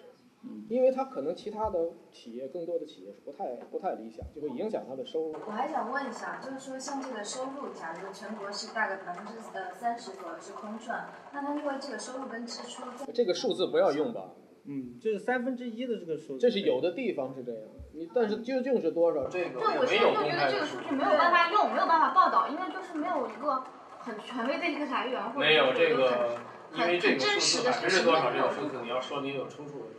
私下聊一聊，真没法报这个。而且如果是说抽样的话，嗯，这个这个恐怕也有一个这个就是，因因为因为你这个涉及到两个问题，一个就是你你你你访你调查的这几个点，呃，是不是能够反映能够反映面上的事儿？这个当然是个抽样的那个样本代表性的问题。还有一个就是，即使你就是这几个点而言，他们跟你讲的这个百分之十五、百分之三十，应该也是一个估计数吧？是是，他们他他们很明确，就这个点而言，因为跟他是一个接触的很明确的都是财政官员，哦倒是可能不太离谱。哦，呃，这个问题肯定是存在，而且不是新问题，是这个问题很早以前就很老的问题。对对，但是如果说它不是一个就是没有办法，但不好说是一个面上的问题，说点也可以，但至少得说具体的地方的情况，这也不能说，那就没法说了。这个其实是做媒体的，有时候大家可能会考虑到这种真实性的问题，但是这个里面呢还存在一个问题，有些话呢是不敢说的。就像我们这一次做的时候呢，曾经也有人，我们就是跟我有跟有些财政商部说，我说我把这件事情我们谈拿出来谈一下，找一些学者来谈一下这个问题事儿哈，他们都有点它的担心。价值在什么地方？嗯，你要愣把它说实了，这可能现在我没有这个能力。即使掌握一些局部的数据，你也只能是一种现象，个别的现象。拿它去说全全局的一些情况，可能缺乏说服力。但是它的意义在什么地方？这龚所长提出这个问题来，它其实是一个肯定存在的一个老问题，是在这个体制当中的一个怪胎，还一直没有解决的一个真实的问题。它不是虚假的问题，它是真实的问题。既然是真实的问题，那科斯讲得很清楚，我研究就要研究真实的问题。可是现在这个体制之下，他是不研究这个问题的，学者也可能有各种顾虑啊，或者各种条件的这个局限，这种办这个这个私下里运行的好多规则的事儿，你是他根本也不可能向你公开的，这就给研究这个问题带来了很大的这个这个困难。那么提出这个问题来，可能价值就是它是个真实的问题，把它提出来，然后用一些不太确定的一些数据，但是它确实是存在的这些数据，呃，这个这个这个现象，我们把它提出来，它可能是在经济下行的期期间可能会凸显出的一个问题来。然后它可能未来可能如果要是经济一再衰退，它财政问题它它会这种这种这个问题会尖锐的爆发出来。那个时候你回避都回避不了，你不研究它也得研究它。那我们这个这个这个讨论呢就先行一步。我们目的它就是它这个讨论绝不是无意义的，只不过困难是数据的来源和和这个事实的认定，这个可能难处在这个地方，不是我们在这儿空谈没有意义的，不是另外，我我我还想问一下，就是假如说，呃，比如说这个所谓的空转指的是这个，比如说上面给下面压任务，下面明明完不成，但是他硬要你弄，那你就必须下面就必须通过一些别的办法，我呃去借款啊，或者去干干什么？呃，我想知道的是，这个事情就是下面就是完全就是被迫这样做呢，还是上面可能会给他有一些什么好处的交换呢？这是这比方这说是肯定有好处。啊，这比方说，我我让你就交那么多，你就捏着鼻子去去给我找钱，还是说，比如说我就给你一块地，或者给你一个什么什么，对就就就，如果是这样的话，那就双方都有动力了。这这这啊是有动力的。要不这游戏就玩不下去。对它肯定它是有啊是有的，因为上面就是说，一般都是每年都是说报的时候你的增长率，你的财政收入每年预算是你要报今年要增长多少，有的地方就是一般都在普遍都在，以前都是都在十五左右，现在往下缩就是十一，后来说不行，我们今年的全省的平均数是增长是多少，然后开始分分到你们数，然后你是多少就会给你上面给你定你的增长量是多少。那么你下面就是说，那就必须完成这个增长率。这个到了财政局局长这一级的时候呢，大家一看说财政就说完不成，然后书记、市长、书记和书记和书记就会告诉你完不成，你完不成我换人，谁完成谁上。那么你好，你这个你就没法在这个仕途上混了，没有办法仕途上继续你继续你的仕途了，那么你就换掉。所以中国的财政问题经常根本就不是财政本身的问题。对，不，这里头就有一个问题啊，就是说，假如有一个人他不愿做假账，上面就有权利把他免掉，对啊，那这个就是个政治体制问题嘛，这涉及到这里头就涉及到一个这个财政官员，或者一般意义上甚至可以说经济官员、统计官员，他的升迁任免到底是那个那个到底是谁有权利来升迁任免？咱们根据什么？所以我们是吧？如果你你你报的数字不高，就把你免掉，那这个事情那你难不成也要把你同样的事情在美国肯定不可能发生，对呀、对吧？你美美对呀因为他美地方长他官那是选出来的，道理很简单，他们那里这个你你具体填表，那审计官那那是事务官，那个他们那些那些那些什么省长什么什么，那都是政务官，政务官和事务官根本就是两条线，嗯，根本不存在着什么政务官把事务官免掉的这种问题。呃 所以事务官当然不必去讨好政务官了。政务官他换届他就嗯。就换轮换了，但是事务官终生他的从从业的，那是他的那是他的谋生的那个那个那个手段呢。所以我们就当时提出来，就是说，如果要说解决这种财政空转的和这种抑制这种财政空转的一个问办法呢，就是说，财政局的局长必须是专业的财政的人，他很谨小慎微我的。我我总觉得可能刚才会解决一些刚才秦老师说到位了，你又给撤回去了。嗯，他其实呢，各级这财政官员应该是是专业人员，这没有是事务官嘛，讲的但是他是事。务官，你要没有这样的一个体制的话，反倒是一种政治上一个高度集权的这样一个体制的话，你这个专业人员他他发挥不出应有的作用。那还有预算他责任却在他身上的话，他所以会造成你说那种情况。我赶我赶紧跑，因为这责任将来一旦要是追问起来，我承担不起来。对这个事儿是原是是谁谁决定的，我必须要去这么做。对，那那追究起来，你就是就现在呀，实际上我们现在比如说搞签字的，他是签字的。现在现在比如说我们现在讲那个司法改革，为了回避什么三权分立，就就就主张说是司法的管理的垂直化。呃，我们不讲三权分立不三权分立，如果真正讲要垂直化的话，那该垂直化的东地方太多了，是吧？统计也应该垂直化，财政也应该垂直化。如果你同级的官员可以任意给他加任务，说你必须给我报这个数，那那那他有没有专业素质都不行啊！你反正是你你你不报我就把你给免了，那那而且也就会造成不需要统计，这样的体制啊，恰恰不需要很专业的官员，就不需要嘛，要什么专业？我需要的是需需要的就听听话的。那只要听话就行。你如果这样的话，那就无解了。那当然了，这从理论上讲就是无解的呀。你你你咱们你这个这个专业的这个这个逻辑是跟不是，这个但是我始终有一个疑问，就是假如说真的是按照这这个运作的话，他怎么会搞了三十年都不穿帮？因为按照我我我我刚才的说法，就是说你你总有一个办法想把呃把它给迷回来的。如果迷不回来的话，如果按照指数曲线这么这么虚报的话，你而且而且我们知道弄虚作假也不是改革以后才有的，是吧？那个改革以前就有这个问题。也就是说，假如真的是弄虚作假，呃，而且每一集都比上一集要放大，那那六十年过去了，那还不都都那还不都搞出一个要要要要要弄虚，要弄出几万几千万才能够，呃秦老师，才这个这能够行个不是太复杂的问题。经济总量一直在增长。你这个地方报的 GDP 啊，嗯其实就是远远超过那个中央那那个预期。对，那么我知道他他我知道调整啊。我知道它调整不下本来他就是有一些消除那种东西的，比如说每每一年我们都知道那个统计数字有三三种三种不符的那种现象，是吧？就各省报上来的和和和最终国家统计局给的数字都是不一样的，因为国家统计局他就他就他也知道你这下下面是假的，所以他他汇总的时候他就都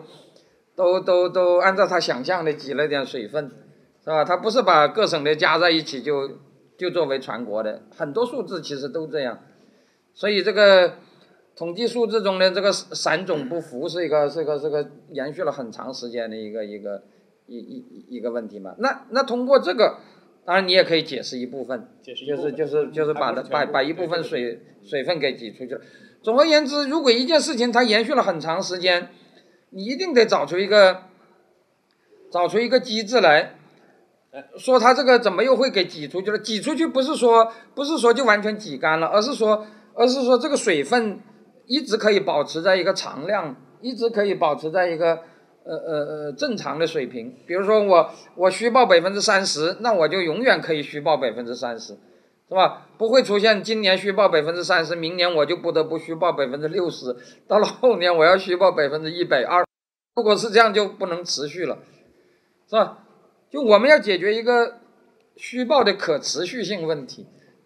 这里面需要非常透明的这样这个这里面规范的一个体制。这里面的消耗的还有一个办法，可能您可能意识到了，就是说每一个局委下面都有自己的事业单位和企业，您没有发现吗？每一个局委下面都有自己的公司、企业、二级局，这不早就应该对是剥离了吗？没有，至今为止还没有，那没有不可能剥离的。这一块每年创造的这种利润就被填补掉，那就变成什么了？小金库了？这不是小金库，进了财政了。那是什么呢？国企？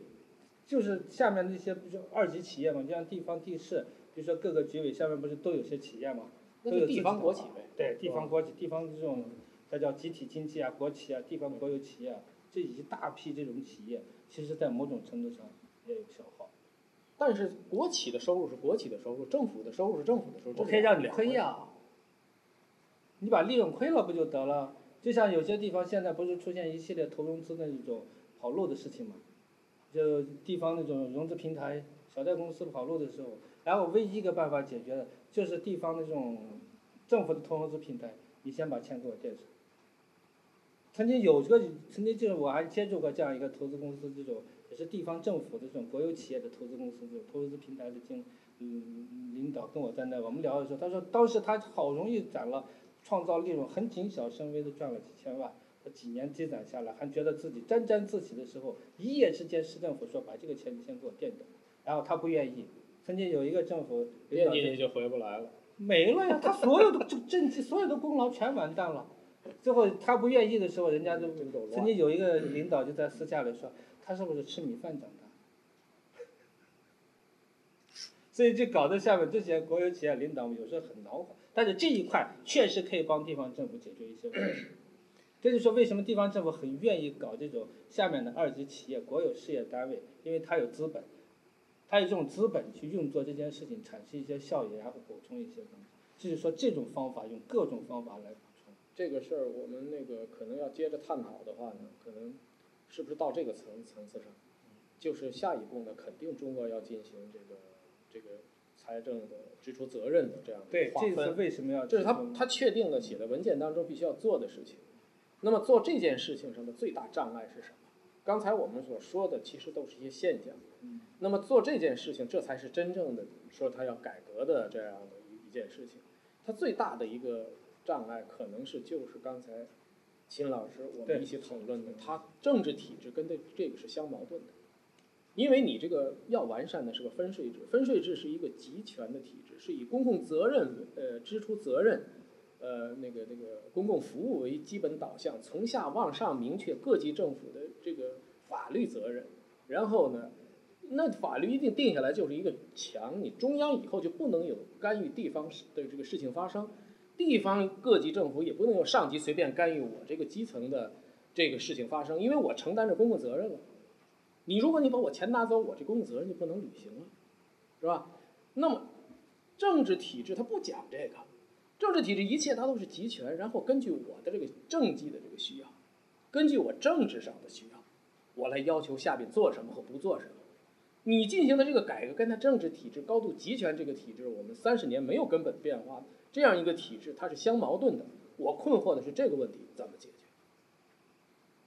而其他的技术问题，你你你这个问题，你你财政官员再再专业化、再技术也解决不了。你这个当然不是个技术化啊，它不是个技术问题。没有事，没有没有事务官，你就怎么可能有技术？怎么可能有专业化呢？所以它这个它考核也不是按照这个进行的？你什么路径，你才能做到真正把各级政府的支出责任划分清楚，然后完善它的真正的分税制度？哎，我我我还想问一下，你讲的这个空转，不是和我们现在讨论的所谓的地方政府债务问题，呃，应该不是一回事儿，是吧其？实它在某种程度上是有关联性的。呃，我的理解就是说，地方政府的财债务问题，实际上就是赤字积累下下起来以后可以有形的算出来的东西。但你的意思是说，除了我们可以看到的有形的地方债务以外，还有一些无形的，呃，还有一些就是地方债、地方债、政府债务没有反应的一些一些别的东西，这就是你讲的空转。对，就是它它和我们像通常讨论的地方政府债务，呃，不是一个问题。它不是一个，它也不是一个，但是有关联性。嗯因为有些债务呢，有些空转的数字呢，就是因为银行贷款，然后通过这种其他方式欠款，欠款然后把它最后转化成债务。而且你还提到这是这个，其实我跟你通电话的时候讲的了，我说等于是不是三角债？后来你说好像也差不多。我的理解就是，如果我们讲的地方政府债务，那就是指地方政府政府的收入和支出之间，那个那个那个空了多少，或者说他为此就贷了多少款，什么什么。那么你讲的就是等于是他账面上没有反应，但实际上他借了很多别人的，别人也借了他很多，别人也借了很多他，所所谓三角债就是这个意思嘛，是吧？我劝你，你劝他，什么什么，就这么整个这么一直这么这么劝过来嘛。对，它就是一个一直在循环，不断的在循环的一个。对呀，就是今年说，的债，今年的款，然后放到放过去，然后再拿走，然后放进来再拿走，就是呃，这个好像就不是三角债的概念了，三角债的概念是是同一个时间段的啊，它同一个这个时时间段间是比较互相欠。长它这个也是在某种，他欠银行的钱，那么就说通过银行的钱，然后转到企业，通过企业然后转到呃转到政府，政府税收，然后再返还到企业，然后有些地方政府呢曾经就被银行追债，还有这种情况。您能具体谈一下，比如说您去的那个点，嗯我们就拿那个，比如刚才您说的那个县级政府向市级借五千万，这个是在哪哪个地方呢？北部。北部是吧？然后那个发不出工资的，呃，不是，那个您说是地方财政官员有辞职的，这个是在哪？嗯，南部南南边比较多，然后你可以去百度一下，嗯，地方财政官员主观辞职的情况比较多。哦，那比如说您刚才提到就是，呃，就这个北部和南部它这个情况空转，嗯，那空转的话，它通过这个税收返还，然后税收优惠政策这一块儿能不能就具体介绍一下？这个现在就相对是有没有一些具体的例子？然后就是呃，它跟怎么样类型的企业，你在编织这个这个故事吧，编编完整。嗯，也就是说你，你最后你借完了以后，究竟怎么消化的，是不是？对对对，就把你 你。你最后企业是贷了款了，是吧？对呃，政府拿走了收税收了，企业呢是从银行银行贷款贷出去了，嗯它可能贷款还有还有指标呢，是吧？嗯那么那么企业也有好处，企企业贷了贷的，那跟这个没关政府款然后无权担保，永远记得。然后交了税以后，企业会有好处，就是政府肯定给他承诺说我要给你什么好处，说要不他干什么呢？要做这，个。这里头有两个问题。所以我就希望就是我们不透露具体的这个市市县的名称，但是他把他这个操作的这个流程能比较实的讲，因为这个这个就大家理解哦是这么回事儿，但他这个他具体，比如说他是呃他是交了多少税，然后他那个呃贷了多少款，然后他给他一个怎么样的一个政策，就这个东西。金桥的这个，我回来，呃，金桥那个就是我没有专门 调研过，就是谈话的时候，嗯这个这个老先生跟我说过这个话，说过这个话报道我想问题也不太大，对，不要提这个不要提这个公司的名字，你只能说这个，哎，这其实不要说新闻报道要回嗯避，也现在做学术研究都往往很多都是用那个学术代称的，你不知道啊什么江春、叶春什么什么都都是这种。嗯，民企是很弱的，他他事事处处，有时候公司做的很大很大了，但是最怕的还是地方官。嗯，所以所以我们这个报道的时候呢，咱把事儿说出来乱来。象很多，但这种东西写出来实在是太不负责任了。我觉得，就是就我我对于我们来说，我真的没有办法写，所以我觉得还是希望有一些哎，你你回来可以找个企业，你去企业去采访。他没人敢跟他说，呃，不见得，不见嗯得，没人敢说，不见得。你只要你承诺你不那不不报道这个企业的名字，哎，因为我就是他就跟我说的嘛。然后他我我他又没说你朱登你别跟往外呃别人说，他也没有啊。所以这个这个事情，他这个企业做了不是一两次了，多少年来都存在。啊，到现在也还有这个情这个事儿，说的很肯定，就说我这个企业只要贷款就是交税，这个情况肯定是存在，真实存在的。所以你要是再了解，你比如说你把那故事 给它边缘了，究竟这个地方企业给了他什么好处，是吧？怎么回报他就工总这？边有没有一些更多的？他在问你，你你把这个这个嗯有些企业他们的情况就是根据政府根据需要，然后一是政府跟企业本身就是相对的比较密切，然后是政府财政扶持的企业，尤其财政扶持企业这种情况比较多。为什么我要财政扶持你呢？其实我们每年看到的，可能大家看到每年的上市公司每年的财政补贴这一块就非常明显。各种补贴都有，比如说这个科技类的企业，它有一个名目就可以。哎对对，尤其你说上市公司，你像作作为公众公司，每年补贴几个亿，为什么呢？其实大家都可以，这个东西你们自己去查就行了。这个很容易从网上财政补贴这一块，谈交易这种事儿啊，一般来说你就完全可以查到这个企业的每年的补贴是多多少钱，可以肯定这些补贴基本上都是财政的下滑。这这种这种交易，你要了解起来，其实挺有意思。但是这你要说这你让这个企业去承认他这个事情，说我就是替政府去交税了，然后去政府把这个帮助政府化解了，就不给领导去帮忙了，那个他没人敢跟。但是像那个就是上市公司这一块儿，它那个财政补贴，我记得像什么中石油、中石化这样的大型的呃石油企业，他们很多这这种补贴其实是来自中央的。对。但是这个空转更多是地方政府行为。真正的是空转是县市以及空转的力量相当大。县市一级政府也比较少有这种上市公司啊，有啊，你那个那个情况也有，它不一样。你比如那约谈啊，不，那叫什么约谈嘛？嗯，是不是？就是说他那当年的财政收入确实是很困难，收不上来了。那么找几个大国企，找找到部委来，然后化缘，然后呢谈你你多交多少税，这种情况可是发生了很多次。对，这不是变相的不一样吗？对，是不？就是谈税啊，可能他不需要贷款上。市公司这个补贴，它其实是每年都是常规的，就它那个政策长期存在，所以它这个补贴额也不会有太大的变化，就一直保持在那个量上。真是你可能啊看不出来哪儿对给他补对你偿了是吧？看不到，那是你因为你看不看不懂他们的看不财政懂就是看不他们的数字，报因为它表那个整个的报数字是表都是很很大的一个数字，好多东西都含在一个类。他把收入做大就行了呃呀。含在类里，你他把收入做大，税不就大了吗？税一大，财政补贴不就返还不就大了吗？反正是真实的支出了，真实的成本总会在企业的报表里反映出来，你只不过分不出来就是。呃，总会有人买单的，哪有天下免免费的午餐？那是不可能的，总有总有这人这就付钱的是这种情况呢，在中部的省份呢，以前是发还有一个情况，就是说藏富于企，藏税于企。这个事情其实在前两年有有有，上面查的比较厉害，这个就是说地方中央地方的有些地方政府是完全取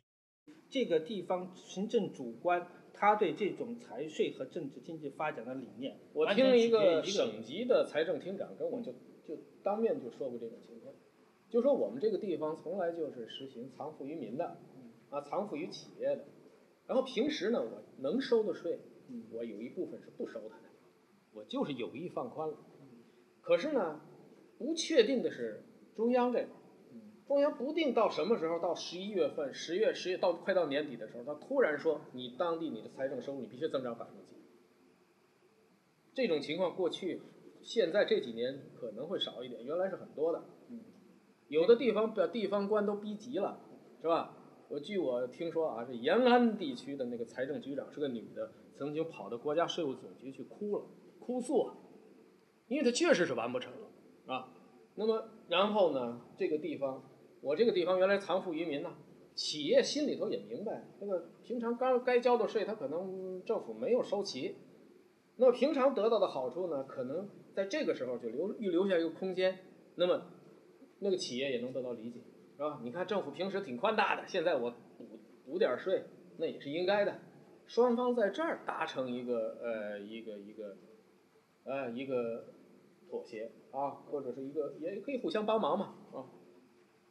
这个藏富于民是中央和地方之间的一个博弈之间的一个产物，也就是中央要多少税，你别实打实的给他，你谁实打实的给他，那个地方官就是比较傻帽了，是吧？这个有时候跟财政官员的这种思维方式是有关系的。财政官员如果影响到这种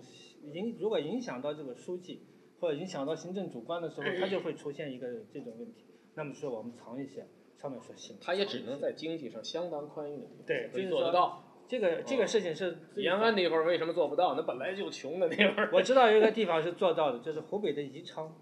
至今一直是藏富于民，藏富于民，哦仓富的相藏这的相当这种事情早就有。对，他这个当时地方这个是敢说的，因为他确实他们明说他们我们就藏了。这个我觉得对，这个我觉得其实这良性的归根结底还是体制决定的。如果你如果你藏富于民，可以对他地方官而言，如果藏富于民，哦，我就从人性角度讲啊，我藏富于民的结果是可以有助于他有一个小金库，他就会有这个动机。那么，假如没有这个东西，他有什么动力去偿付移民呢？如果他唯一的就是靠多报 GDP、多报税收来升官，那他有什么必要、有什么动机去偿付移民过？程当中可能比较复杂。你比如说，我这个像比如浙江啊、福建这些，它比较比较富裕的这个地方，那么我保证跟其他地方它有地区之间的竞争，也就是说，我保证我的增长率不低于其他地，比他其他地方还要高。就他他他他其实不想升官，他就想在这个地方一一一直待下去，是吧？因为这个地方比较富这个在裕。南方可能情况可能比较突出。我知道啊，很多乡镇的那个官他都不愿到县里头去呢，他那个地方特别肥，而且他那个一家有的时候升让他升官的，让他升官他还不干呢。但反正总而言之吧，人们做这些事情都是要有动机的嘛，是吧？他他为什么会有这些动机？你你你当然都可以说了，如果如果虚报有虚报的动机，隐瞒也有隐瞒的动机嘛，是吧？隐瞒，是个博弈游戏的话，大家就得共赢，是吧？而且现在很多人都这样说嘛，这不光是我，这也有一定的道理。他们有人的说法说是这个虚报，呃，这个问题不是很严重，理由之一就是两种虚报都存在，那么这两种虚报会会会互相冲抵一部分，所以现在有人说，甚至还有人说中国的 GDP 什么什么，可能比这个还要高。还要高，对呀实际还要高。因为那个民企往往都是虚，呃，都是瞒报的嘛，都是往往因为你报，因为你报的多了，交的税交多了。对呀，对呀，所以所以对这个虚报最后的结果是怎么样，这个估计也也，其实我觉得也挺复杂的，到底是这这不清楚。嗯，你要力争想把这个问题说清楚，可能是可能是徒劳的。因为这是一一届政府一届政府连续累积，然后这可能也是因，这可能也是我觉得这可能也是他的虚报能够延续了几十年不穿帮的一个很重要的原因。有经济增长拖着的。呃，不是经济增长，就是他那个虚报有两种，两种相反方向的虚报。嗯冲冲抵。对，两种相反的方向的虚报可能有有冲抵作用，否则的话你真是不，因为早就有那些统计学家讲过，这个往往这个绝对数字是不可信的，相对数字是可信的，是吧？就是说你你说你今年的 GDP 是多少，这是不可信的，明年的 GDP 是多少也是不可信的，但是增长率是可信的，为什么可信呢？那就是他假设这个这个虚报的那个那个程度是是不会逐年增长的。是吧？你每年都虚报百分之三十，那你这两个数字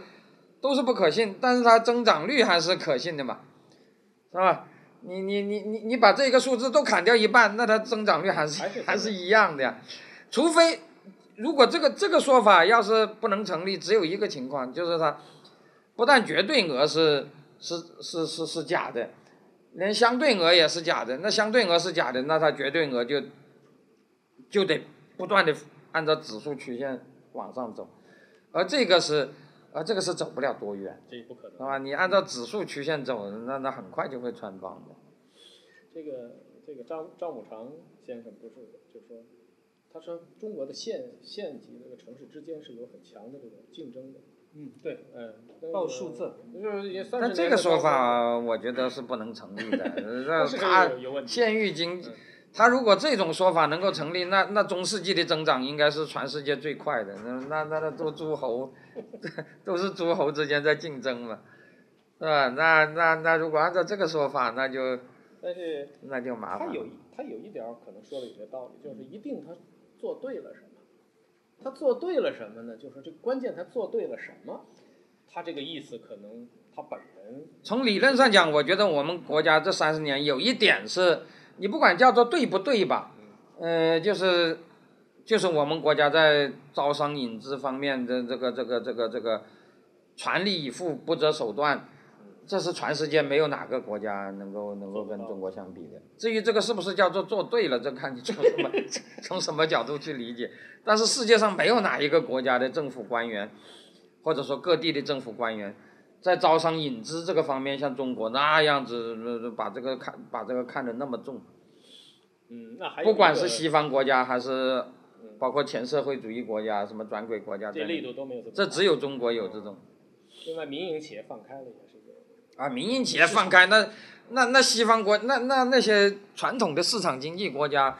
跟中国相比，那当然没有这个问题了，对，是吧？他们本来就是放开的。还有一个我一直在想民主学历史和和这个这个中国保持了这个政治激情，我们经常是批判的他的态态度来看它，它恰恰是一个高度集权的这样一个体制，中央一切都属绝对说了算。九四年之前这一段有点弱化，马上又通过分税制改革给它找回来。那么这种高度集权的体制能保证它个三四十年的高增长，在中国历史上出现过很多次。呃，不过不过这个事情可能不太一样，因为因为我我始我始终觉得就是呃民主制是一个好东西，假如这个好东西不成立，那么剩下的第二个次好的东西就是帝制，是吧？因为到皇帝一个人，不是，关键是这个皇帝，就是这个江山总得属于一个主。一个主，要么就是属于大家，就是公天下，嗯要么就是属于家天下。嗯，你现在你就不能虚着。你现在是完全是没这个江山不知道是谁的，嗯是吧？他既不是老百姓的，因为没有民主制度嘛，但是他也不是皇帝的嗯。那么你每个人专制几年，然后我就不管了。嗯那这个是最糟糕的一种制度，是吧？你你你每个人糟蹋几年，然后我就我 我就撂给下一个，那还不如帝制呢。你你刚才讲的这个事情呢，如果在传统，呃呃呃王朝时代，那的确是可以说明问题。现在真正蹊跷的就是中国其实又不是这样，是吧？它就是一个那个，你说专制也很专制，但每个人他都不可能专制一辈子，他不断的击鼓传花，是吧？这个这也不是我发明的，什么张张木生啊这些人都整天这样讲。那您的这个那他如果不断的击鼓传花，那他理论上讲他是很容易崩盘的，嗯对，如果要是真的不能接受民主制，那就那我干脆就回到地址算了。对呀、那就是家天下了嘛。你总你你你你得总得有一个人有长远打算嘛。我我能够把这个江山传给后代，我就不会那么乱来。是吧？以前中国的皇帝不就是这个样子的吗？包括领主都是这样子的嘛，是吧？你中世纪的领主都不会，就我们讲的兔子不吃窝边草嘛，都不都不会，对，因为他这个地盘就是他的，而且他世世代代要传下去的。他不会乱来。对，但我们现在完全不是嘛，我们现在就是每个人能够专制几年，专制几年了以后，后果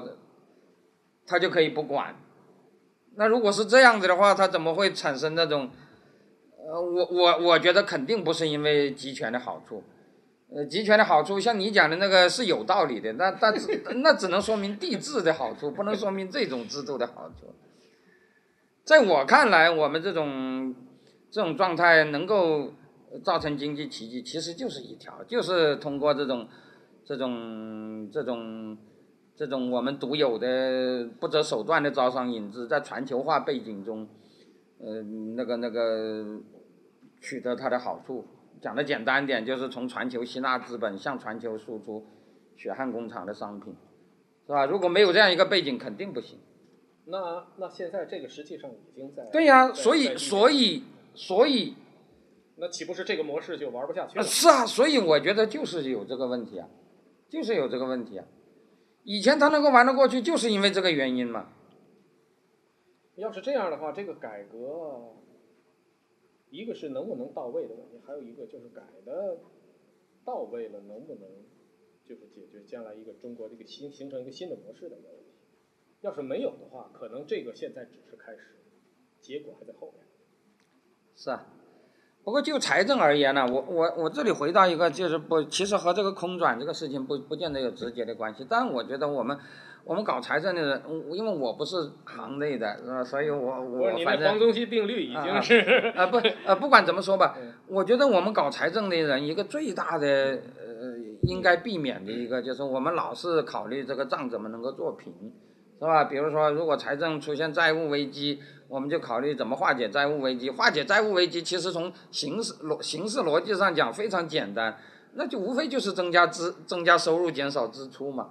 是吧？你你从形式上来讲肯定是这样的。那么，假如有了债务危机，我们就帮我们就想方设法怎么能够开源节流，是吧？所谓开源就增加收入，所谓节流就是就是减少支出。从形式上讲，你要减你要你你要把账做平，只能是这样嘛。你要解决所谓辞职问题、债务问题是，可是可是实际上啊，如果我们沿着这条思路去走，往往是助纣为虐的，是吧？那无非就是你一方面。呃，想方设法帮助他横征暴敛，另一方面你又要压抑，那个那个那个很多东西是不该压抑的。我们很多人就是老是从那个防止福利国家的那个角度去，老是说一搞福利国家就糟了，一一一让老百姓有什么社保就糟了，什么什么，老是从这方面去考虑，那你不就从两方面都是助纣为虐的嘛，是吧？你这个这个这个一方面让他收刮，另外一方面又又不让老百姓。呃，要求回报，是吧？那这个这个这个不是越来越糟糕了吗？所以我觉得这个的确是一个很大的问题。这里我要讲一个一个故事，这个故事和空转不见得有关系，但是的确是挺有意思。我们最近去过一次波兰，后来就听说那个波兰最近在盛传一个腐败案，就是那个那个几个部长和国家银行行长，呃，吃了一顿饭。嗯，花了一千五百兹罗提，结果形成一个爆炸性事件。一千五百兹罗提相当于三千人民币。你你可以想想，这几个部长和一个国家银行行长，呃，吃了一顿饭，花了三千块钱，这在中国能是一个事吗？不是什么事。是吧？连我自己都都都跟那个那个，在在地方上跟一些人吃饭都不止，都几千块钱的也吃过的，是吧？这个根本就不是一件事儿，但这个事情成了一个爆炸性事件，然后再一聊天就发现他们那个，的确他们政府很穷。最大家都知道的一个例子就是前年前几年发生的那个，那个波兰总统座机失事的那个事儿嘛。后来说那架飞机是已经都都已经开了二十六年，图幺五四是 民航都不太用的飞机，都居然是他们的总统座机，是吧？那就是说是很穷，那后来我们就说，哎呦，你们这个，这个这个这个这个怎么怎么腐败问题，这和我们就不是一个数量级。然后他们就说，他们实说实际上不是现在说共产党时期他们的官员其实也挺清廉的，说是说是那个那个那个，然后就说啊说呃呃呃说说那个共产党时期啊，说是他们那个。呃，那个，比如说，他们都，他们老波兰的老百姓，人人都知道，说说盖莱克住在什么地方，呃，卡尼亚住在什么地方，其实都是一般的居民小区，都知道，是吧？他们就住在那个地方，是吧？也没有什么什么什么什么行宫啊、豪宅啊，什么什么什么。那么，而且而且，波兰在巨，波兰是一九八九年发生巨变，但是波兰在那个整个八十年代就不断出现政府官员辞职的事，是吧？嗯，最有名的就是波兰，从八零年到八九年换了七个总理，就不断的有总理辞职，那个那个市级官员、县级官员什么什么，那就辞职的就更多了。言之，波兰之所以能够发生巨变，很重要的一个原因就是很多人不把自己的手中的权力看得太看得太重，并不认为这个权力对于他来讲是要豁出命去去去去去确保的。他觉得放手就放手了，我本来就不太想当了，是吧？你之所以会有圆桌会议，就是因为这个原因嘛。如果大家都把这个权利当做命根子，是吧？你要什么我就杀了你，是吧？就是豁出一切去干的，那当然就不会是这样。他们就是比较，就是比较看得开。为什么会看得开呢？很重要的原因是波兰长期以来一直是那个财政是被老百姓挤干榨尽了的，是吧？就是老百姓不断的。呃，阻止政府向他们多收钱，但是不停的向政府要这要那，是吧？那个那个那个那个各种各种公共服务的那个问责是非常之厉害的。那么那么，所以我早就讲过，东整个东欧发生变化的两个带头羊国家，恰恰都是负债率最高的国家，都是财政赤字最最大的国家，他实在政府就没有什么钱来来来给他们，来给他们那个那个以权谋私，是吧？当这话又说回来，当时他们也还是计划经济，也没有那个权钱交易的那个空间也不太大。如果说以权谋私，就是通过制度化特权来以权谋私，他不太可能像我们现在这个样子，通过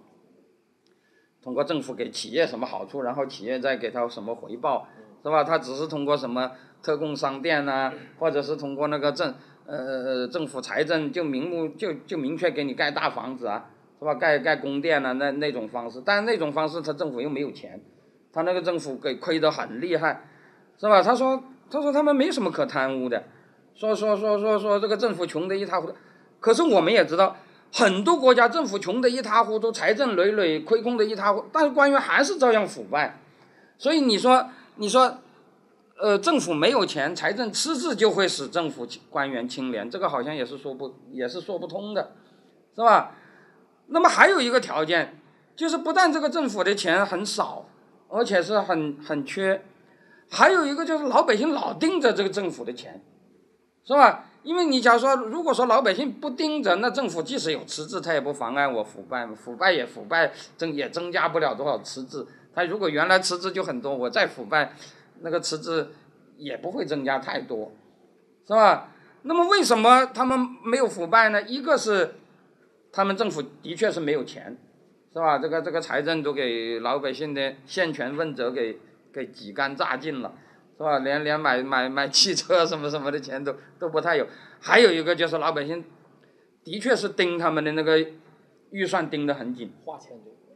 他们在巨变以前呢，预算已经是高度透明的了，不太可能不透明，因为老百姓老是说你必须给我搞这个，必须给我搞那个，那么政府老是说我没有那么多钱搞，没有那么多钱搞，他就得亮账本嘛，是吧？所以这个预算透明是他们这个政府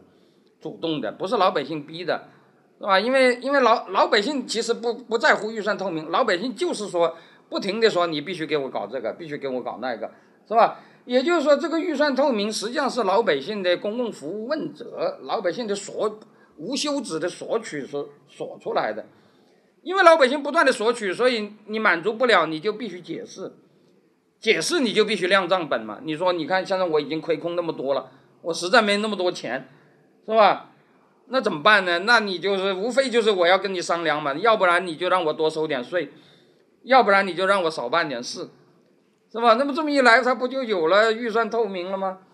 这么一来，也就不存在着那个政府明明没有钱，他还可以贪污了嘛，是吧？因为因为这个情况下，老百姓就盯着你，你一贪污一点就就会出问题呀，是吧？所以我倒觉得，要解决这个问题的一个一个很重要的思路，就是要让老百姓有那种。那种那种公共服务问责的那种意识，是吧？呃，从形式上来讲，可能这对于财政的平衡是相反的，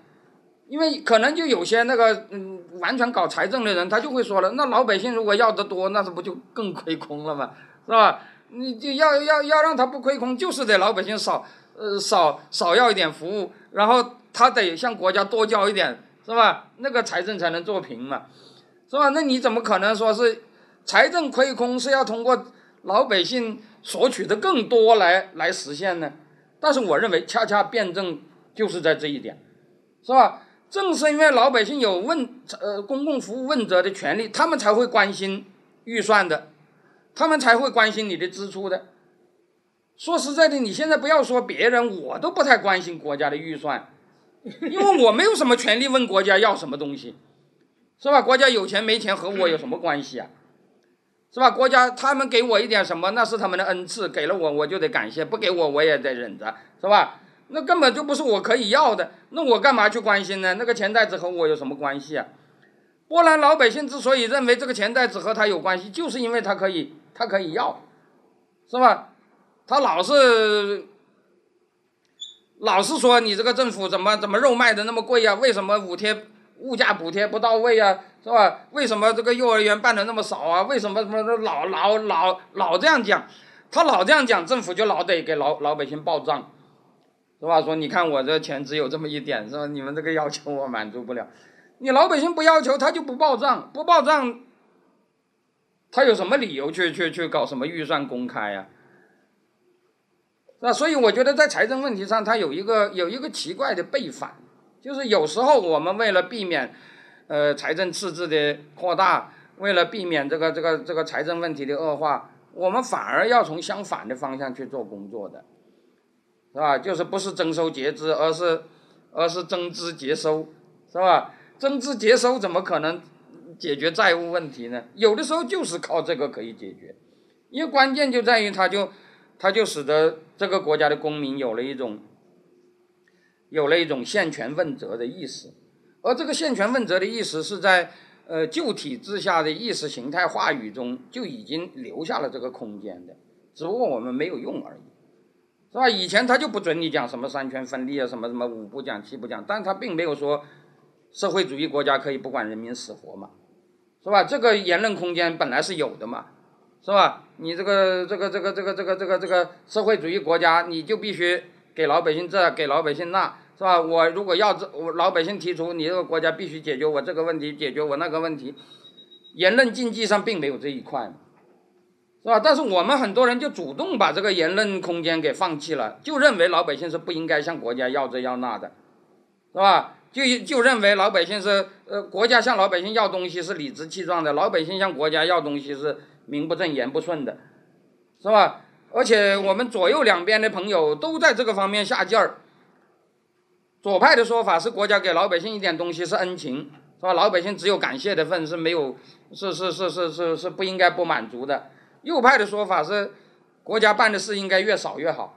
是吧？搞市场经济嘛，就是老百姓应该不找市长找市场，是吧？老百姓根本就不应该像老像像像像呃这个这个这个政府的这个这个公共服务应该是越少越好。那你两边都这样讲，那当然那那那那那那那老百姓就没有理由去去要这个东西了，是吧？没有理由要老百姓如果没有公共服务问责的意识，我觉得他们是不会关心这个国家财政的，不会关心预算的。对，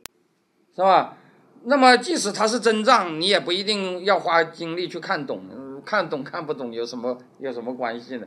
反正看懂了也是这盆菜，看看不懂也是那盆菜，反正这盆盆菜我也我也不能提出什么要求。您这个增支呃节收，在公民的问责的情况下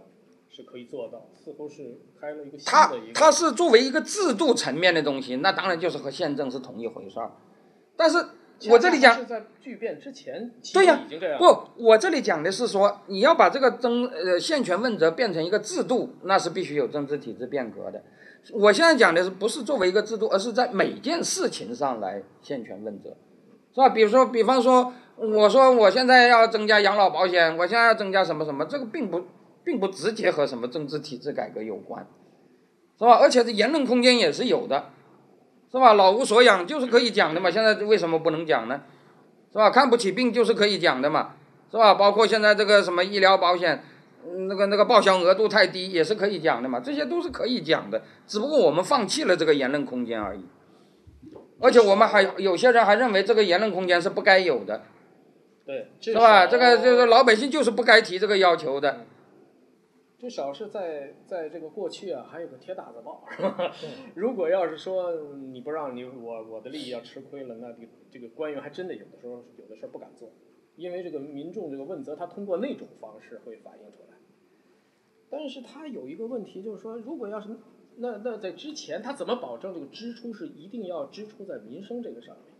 他就是老百姓的不断要啊，他不断要，就是嗯我我我是问的，嗯，就是说你在他这个巨变之前，他怎么做到？他通过他的议会呢？因为你因为你要知道啊，他们这些国家都有社会主义传统嗯，但是他们那个社会主义传统和我们这个社会主义传统完全是相反的嗯。比方说你呃呃，他们在东欧的这很多共产党领导人呢、原来是搞工会出身的。最明显的是那个那个东德，嗯建立东德的两个共产，呃我们可能都知道那个那个呃东德那个执政党叫统一社会党嘛。为什么叫统一社会党呢？是因为苏联占领了呃德国以后，就把原来的左派两大党给捏合在一起了，呃，把原来的那个社会党和共产党呃合并在一起，合并在一起就既不叫社会党，也不叫共产党，就另外起了个名字叫统一社会党嘛。然后这两个党的领导后来一个当了当了总书记，一个当了总理，是吧？呃呃呃，共产党的领导是那个威廉皮克，是印刷工人工会的头头。那个社会党的领导人叫格罗提沃，是木匠工会的头头。两个人都是工会头头。工会头头干什么事呢？工会头头原来在在在在共产党在当官在在当政之前，他们唯一干的事就是帮工人减少工时、增加工资。是吧？讲的简单点，就是这么回事嘛。反对血汗工厂嘛。那你原来一直是搞这一套的。结果你现在当了官了，你现在一下子就说要要要工人一不怕苦二不怕死，怎么讲得出口呢？讲不出口的，是吧？所以他们当了官以后，老百姓理所当然的，而且这个不是基于自由主义意识，就是基于社会主义意识。老百姓理所当然的认为，你们当了官，我们就可以干得更少，拿得更多，绝不可能你们当了官，我们还可以，我们还需要干得更多，拿得更少的。连资本家都不敢办血汗工厂，你还敢办吗？是吧？结果他们他们理解的社会主义就是这个，是吧？他们理解的社会主义就是资本家可以，资本家时期我们是，呃，他他资本家是要求我们一不怕苦二不怕死的。现在我们推翻了他，你就不能要，只能我要你一不怕苦二不怕死，你是不能要我一不怕苦二不怕死的，是吧？结果后来，后来老是这样嘛，都是这样，那呃。东德第一场事情就是一九五三年那个工潮，就是就是就是，呃那个那个呃政府说你工人必须加班，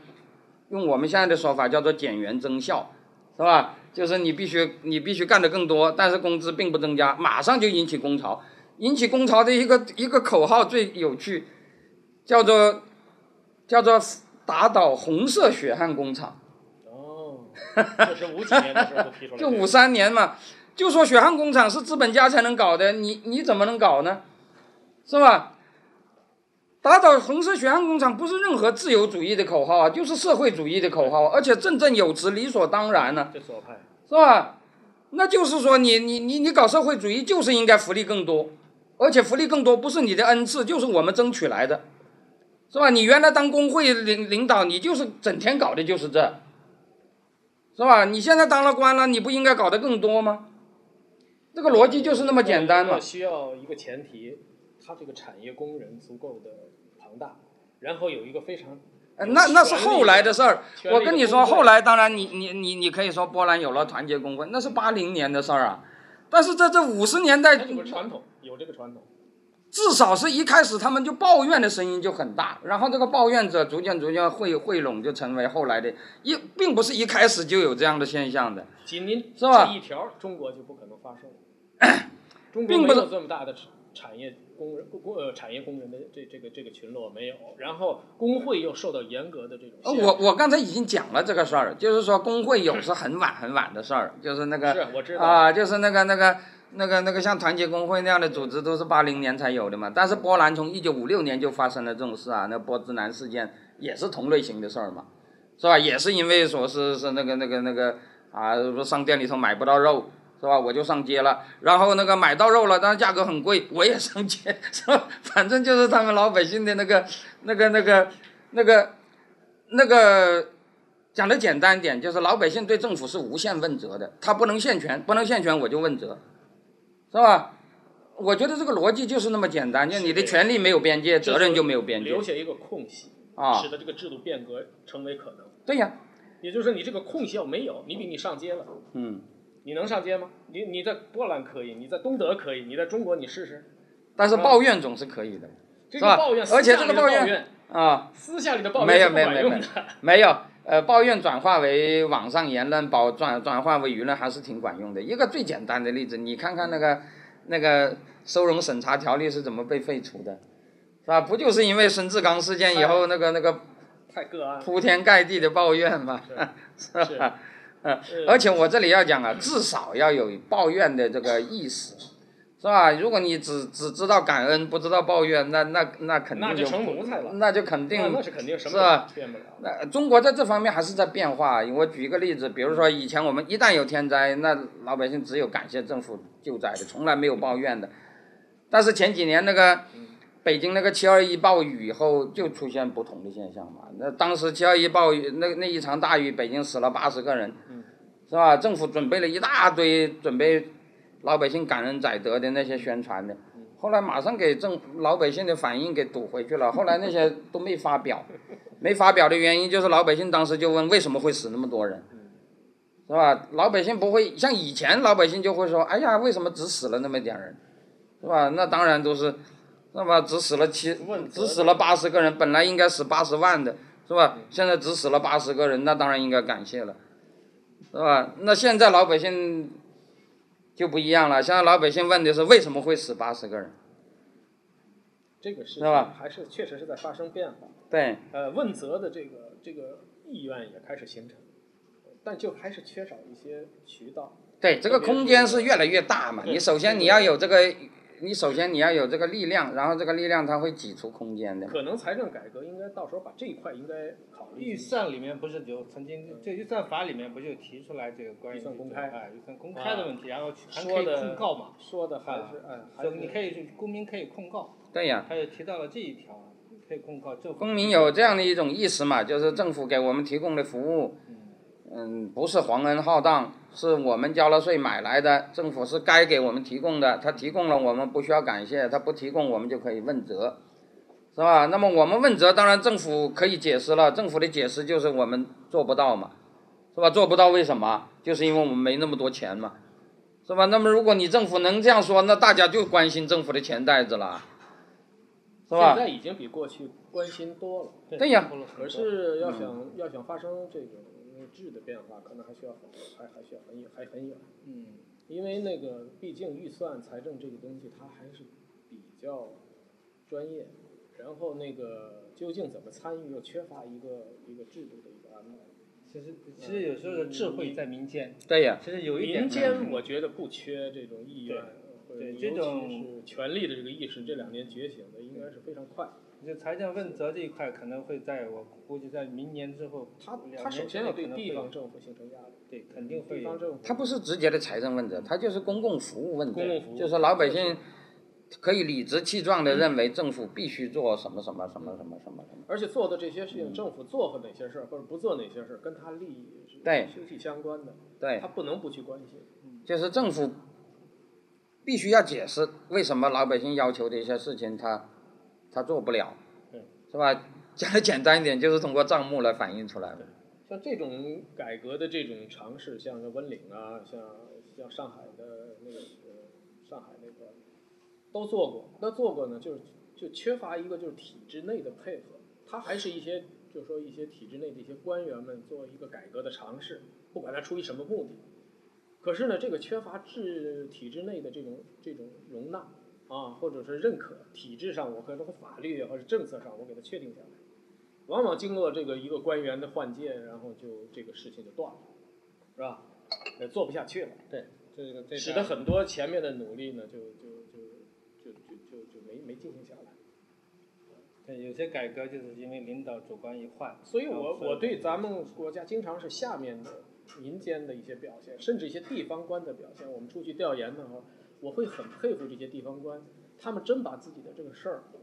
当当成个事业去做。很专业，你刚才说那个专业那个不缺啊，专业人员不缺，因为我们这些年精英都跑他妈的体制内来了，是吧？哎，但是问题是我不知道我们这个体制有一种什么力量，经常对这种东西是采取一种排斥的一种态度。呃，你说我们立法啊或者说我们这个政策上的认可度都非常低。啊，这个预算法改了十年，这才改到这种程度，是吧？其实这个这个财财务官呢，就是我刚才已经讲，比如说那个事务官和政务官的分图，在我们目前的体制下也是做不到的。做不到是。吧？这就像三呃三权分立，我们也做不到。但是你看，你从司法角度讲，他现在做不到三权分立，但他呃逐渐在搞那个司法的垂直化管理。其实财政上能不能这样做呢？是吧？您假如说刚才讲，那个故事，他已经回答这个问题了。嗯，也就是说，他并没在巨变之前这些他也没有做到，但是他的问责声音已经很高。是。啊，是啊，也这些工会的出身的官员，再有这个因素在这个里面配合的比较比较比较密切，这个双方这个问责机制他已经建立起来了。这个中国在在这上头还是还是要比人家那个当时没巨变之前还差得很远。关键就是关键就是我们我们这个原来的那个传统中，说实在的，很多人都说缺少自由主义传统，其实也缺少社会主义传统，是吧？我们讲的那个社会主义只不过是斯大林主义，是吧？根本没有人家的那种社会主义传统，您这个就是不左不右的这个立场，今天表现的比较淋漓尽致。就是啊，就是你这个那个那个这个公共服务问责就是属于社会主义传统啊，你不能说是自由主义传统啊，因为自由主义传统就是主张政府少干事的嘛，是吧？就是主张那个那个那个那个那个那个那个那个政府干的事越少越好嘛。你反正我们那个时候在工厂的那个时候，我还很小，十几岁就进工厂，呃，然后那个时候的厂长、书记，跟现在是绝对不一样的。呃，他他真的是在车间里能看到他，天天他实际上是跟工人在一起，他可不能不敢搞什么特权，而且我。而且我这里讲啊，我们几十年来，很多人有一种小思路，我觉得完全是错了的。他们认为那个那个改革就是要给他们有好处，就是让他们先肥起来，然后他们就会有动力去改革了。其实我刚才讲的那个例子，恰恰证明完全是相反。像那些国家，他们之所以能改革，一个很重要的原因，就是因为在旧体制下，他们那个官员其实是捞不到什么的。是吧？所以他们才愿意放弃啊！你否则的话，你，你你你你肥成这样，你你你你谁愿意放弃呢？是吧？这很简单的道理嘛。这是个这是一个问题，也就是那个阵儿工资上公务员都讲究那个叫叫什么养养养廉养廉养廉高薪养廉的这个高薪养廉，但实际上搞成搞成没搞成，结果其实效果并并并不。其实高薪养廉，新加坡已经有人写过文章，已经反驳了这个说法。新加坡人的研究就是说说说，新加坡对公务员的确是有高薪，但高薪不是为了养廉的。新加坡的公务员廉也不是因为高薪，新加坡之所以对公务员实行高薪，主要是和主要是他想和企业争夺人才，是吧？就是说是他他认为政府需要有一些有素质的人才，你工资低了，他们就都跑到企业去了，呃，所以他们为了呃和企业争夺人才，他们要提高公务员的待遇，但是他们从来没有考虑过公务员的待遇高了低了和他廉不廉有什么关系，他们从来没有从这方面去考虑过。香港的那个廉政公署我去过，他也是差不多这种情况，也就是我要保证从事这些公务的这些人员，他的收入达到中等、中等以上，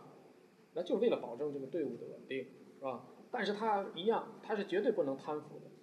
香港就有因为一块钱就就坐坐坐坐牢的这种情况，啊，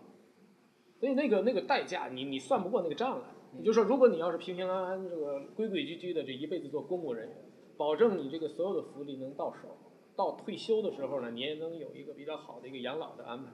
如果你要是因为贪腐那几块钱而而出了事儿去进去了，别进去。他说你喝茶就了不得，你你去喝一次茶，基本上你的你这个饭碗就丢了。所以大家一算这个成本，那算不过来呀、不值啊！你你去贪那那点儿钱真的是不值，所以大家自然就是主动的不去贪腐。你要靠法治，法治实际上是起一个底线的作用，对不对？你多数人可能还在还在法律惩罚之外呢。如果他本身呢就就从他这个本身的这个这个行为上，他就不做那种选择的话，这可能是最能解决问题的。大家还有什么问题？正好秦老师、李老师再再问一下。小老师，你刚才说的那个抱怨还是什么的话，就算是呃有抱怨，然后形成那个呼声，但是没有体制，整个体制还是原来的体制，它没有保障的话，那可能就像你以前那种情况下，我改一会儿，过两年或者半年他又改回去了，那就反反复复的。不，这个这个都是个积累啊，这个这个抱怨逐渐就抱怨那个言论空间就给挤出来了嘛，是吧？你有你有你有公共服务方面的抱怨，就有怀疑预算的抱怨了嘛，是吧？怀有怀疑预算的抱怨，就对就对这个预算财政就起了很大的作用。但是像这个预算公开的事情，大家其实包括公众还有媒体呼吁了很多年。但这个预算公开究竟公开到什么程度，就感觉外界的压力其实一直起到作用非常之弱小。然后就是他们他们现在即便说要公开呃加大公开力度，但也是就是很基本的一些东西，就是大家还不知道它真实运作的情况是怎样的。我觉得啊，我我觉得从不不光是我刚才讲的东欧，从全世界的范围内，这个预算公开以及从预算到这个宪政体制的形成，都是在高赤字条件下产生的，是吧？你想想，从当年的英国、法国都就是这样，他首先是因为国家没有钱花，国家那个亏空的累累，所以他才会召开国会，所以他才会跟那纳税大户去商量事儿，是吧？所以所以才会产生什么无代表不纳税这一类的事儿，是吧？他召开国会就是给你们亮账本嘛，就是向大家向向向老百姓哭穷嘛，是吧？向向那些纳税者哭穷嘛。是吧？说说，如果没有，说实在的，如果没有这样的前提，如果没有赤字，你不要说东欧怎么样，当年英国、法国就不会开国会，是吧？当年就不会产生那个国会和和国王的矛盾。我觉得我们现在中国改革的一个非常重要的那个那个缺陷，反映在一个反映在一个一个一个数量上。就是政府有太多的黑字，他有这个东西，他根本就不需要跟你商量，他也没有什么必要要向你亮账本，是吧？这个这个这个，如果他收钱可以任意的收，花钱他想给你花就给你花一点，不不不给就不给，所有的钱都省下来给他自己花，他凭什么给你亮账本呢？你不要说他，连我都是这样啊，是吧？在这种状态下，我有什么理由给你什么什么预 预算透明啊？那这样是说，那一定要等到这国家这个财政出现很大的问题。呃，我觉得啊，我觉得你当年的宪政一开始就是由这个引起的，后来的东欧也是有因为这个引起的，是吧？东欧，你你那个那个那个那那那些最早引爆这个事情的这些这这这几个国家。那个匈牙利的税税务负担是全欧洲最高的嘛？啊，不是，呃，债务负担是全欧洲最高的嘛？是吧？波兰是财政赤字是全欧洲最高的嘛？都是因为这个原因引起的。但是我并没没有意思是说，如果有了这个东西就一定会什么？这个因为充分条件不一定是必要条，呃，必要条件不一定是充分条件嘛。我也没有意思是说，如果不这样就不可能发生。比如东德就没有什么赤字。是吧？东德的财政就很平衡，它也发生了巨变，那当然和西德的影响有关了，是吧？但如果你说是内生性的那个东西，这个是很重要的一个因素。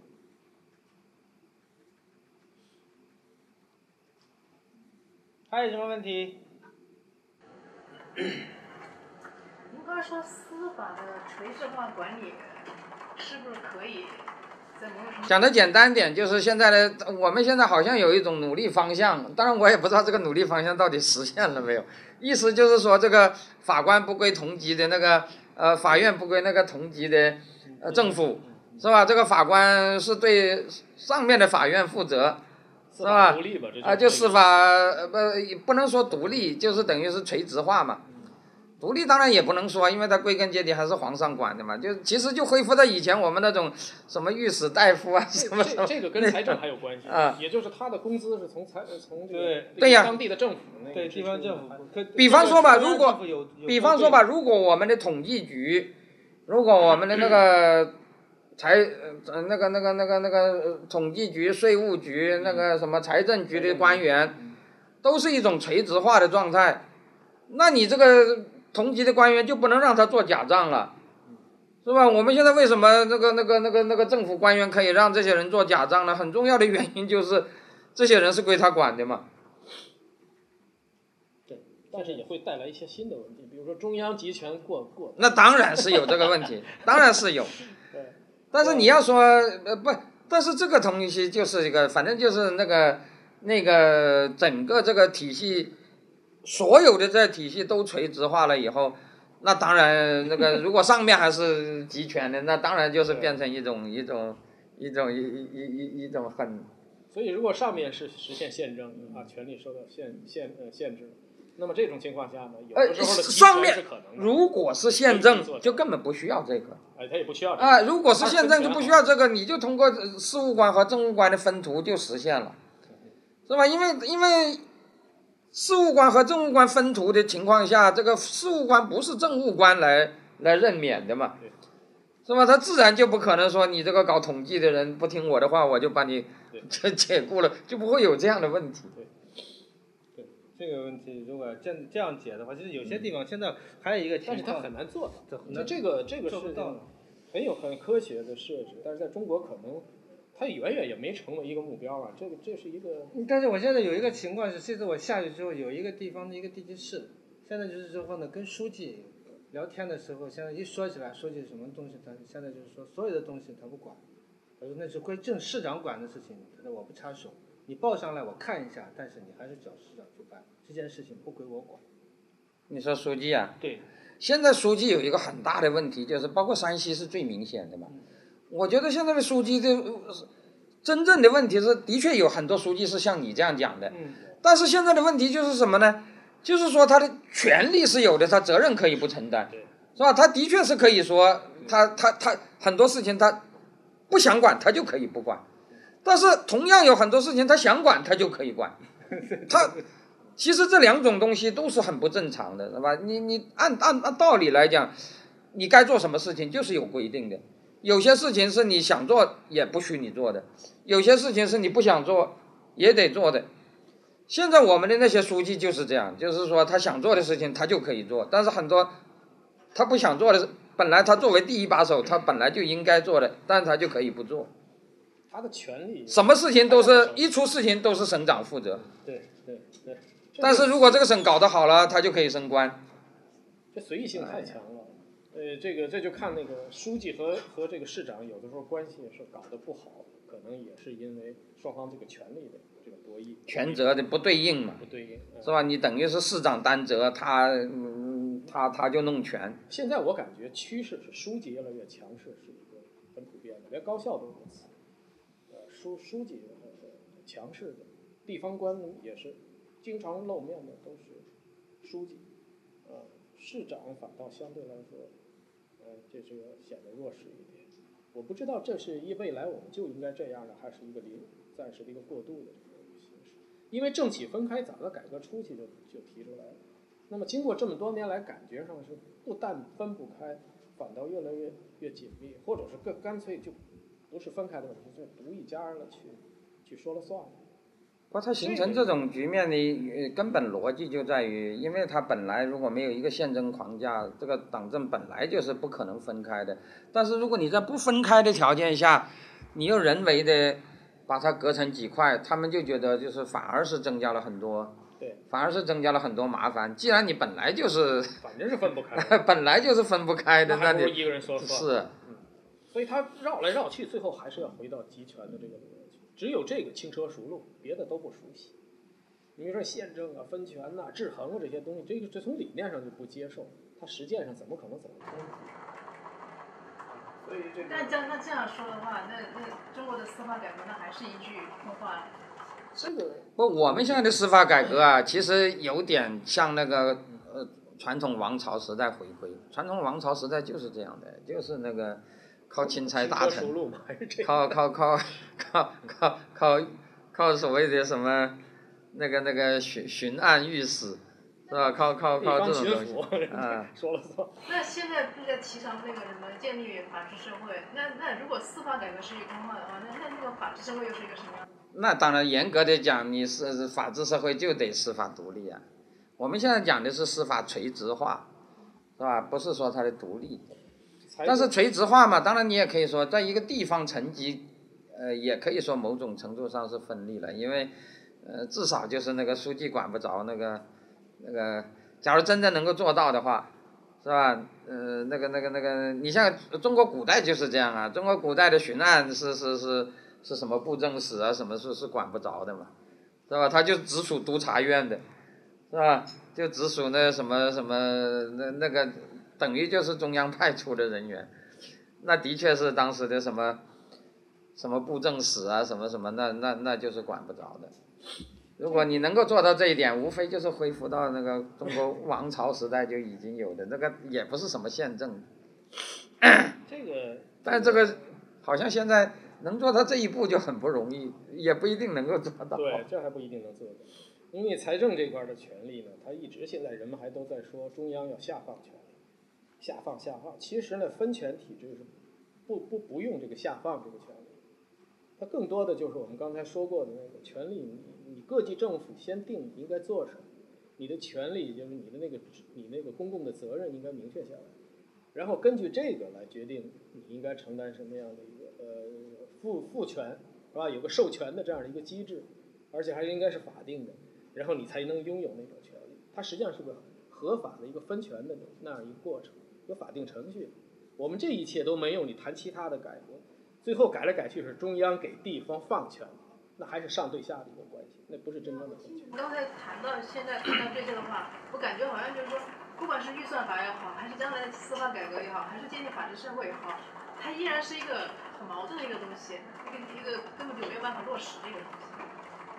因为我我刚才其实已经谈到了，你要进行这个这个方面的财财税的改革，什么分清支出责任，它首先要跟它的政治体制形成非常尖锐的矛盾的，因为它政政政治上它是集权性的。这是个互动，我们不能说一一下子就什么都有了。但是他这个，这有如果老百姓有了这种意识，就是不断的有这种这种这种呼声，而且我觉得这个言论空间其实是挺大的，我们以前以前没有充分利用就是了，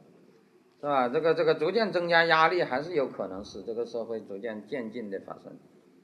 发它生变很多。很很现在的新的那个这种社会当中出现的一些问题啊，是我们过去都没有没有面对。你说这言论空间是增大了，这是、嗯这是在微信。其实，在某很多方面是缩小了。呃，但是有的方面但是 但是这些方面其实是增大了的。呃比方说，我举个例子吧，你像那个我我前面讲到过东德那个五三年那个六一七工潮波兹南事件什么，每一次事件都是给镇压下去的，镇压，但是镇压下去那个当局的理由是什么呢？当局的理由从万都是只有一条，就是说你这里头混了打砸抢分子，是吧？里头干了些什么什么什么啊，换了。他从来不敢说，这些人提出的诉求是不对的，因为这些人提出的诉求几乎都是这样，是吧？几乎都是那种你社会主义理所应当有的那些东西。他从来不敢说这个诉求是他，他往往是这样，他镇压了以后就说，呃呃呃，我们镇压是对的，因为里头有些坏人什么什么什么。他说，但是这工人提出的这些要求也反映了我们工作的不足，是吧？我们的确要加强福利，要要什么什么，要做得更好。所以每闹一次，他政府的负担就增加一一一大一大块，他马马上就会在这个福利啊、公共服务方面要增加好多好多的支出。你再闹一次，他又增加一块，结果就搞得那个这个财政就就就就就就就就就出现那种财政就就出现赤字，出现赤字他就要公他就要搞预算透明，不是老百姓要他搞预算透明，是他主动要搞预算透明，他要亮账本给你看，否则的话他他怎么会交他怎么交得了差呢？我只能做这点事儿，我再多你告诉我，我做不了了。对呀、这个这种情况，我在想中国能不能发生？如果如果是其他的都接受不了，这个也行啊。这在中国来说，它已经是进进展多了，绝对是不可能的。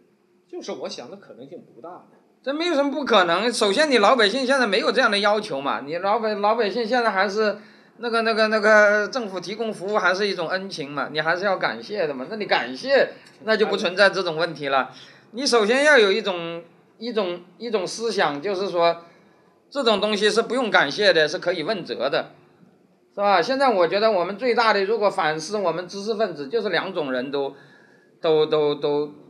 都从两个方面来消解这个嘛。左派鼓吹感恩意识，右派否定问责权利，是吧？讲的简单一点就是这样。右派认为老百姓是不该要这个东西的，左派认为政府给这个东西是老百姓应该感恩的。那如果你两边都这样讲，那当然了，那 那那当然就就就就就 这个这个事情就都不存在了。在中国，这个左派怎么说，右派怎么说，其实对政府不能构成实质性的这样的一个约约约束。那么，而且呢，我觉得东欧那几个国家跟中中国的情况不一样的，他那个底线跟中国不一样。也就是说你，你你这个工人或者是工人领袖，他提出来这些东西，他真当回事儿。他有些事情他他不做不行啊，而且他还有一个像您说的，他还有些权利他并不特别看重，不是说我命根子我要丢了会怎么怎么样，我丢了就丢了无所谓。所有这些东西都跟中国这个国情是不一样的，所以中国这样的一个论这个集权的它的程度，哎，不是，其实国情是国情是千差万别，但是我觉得基本人性是这一样的。你不能说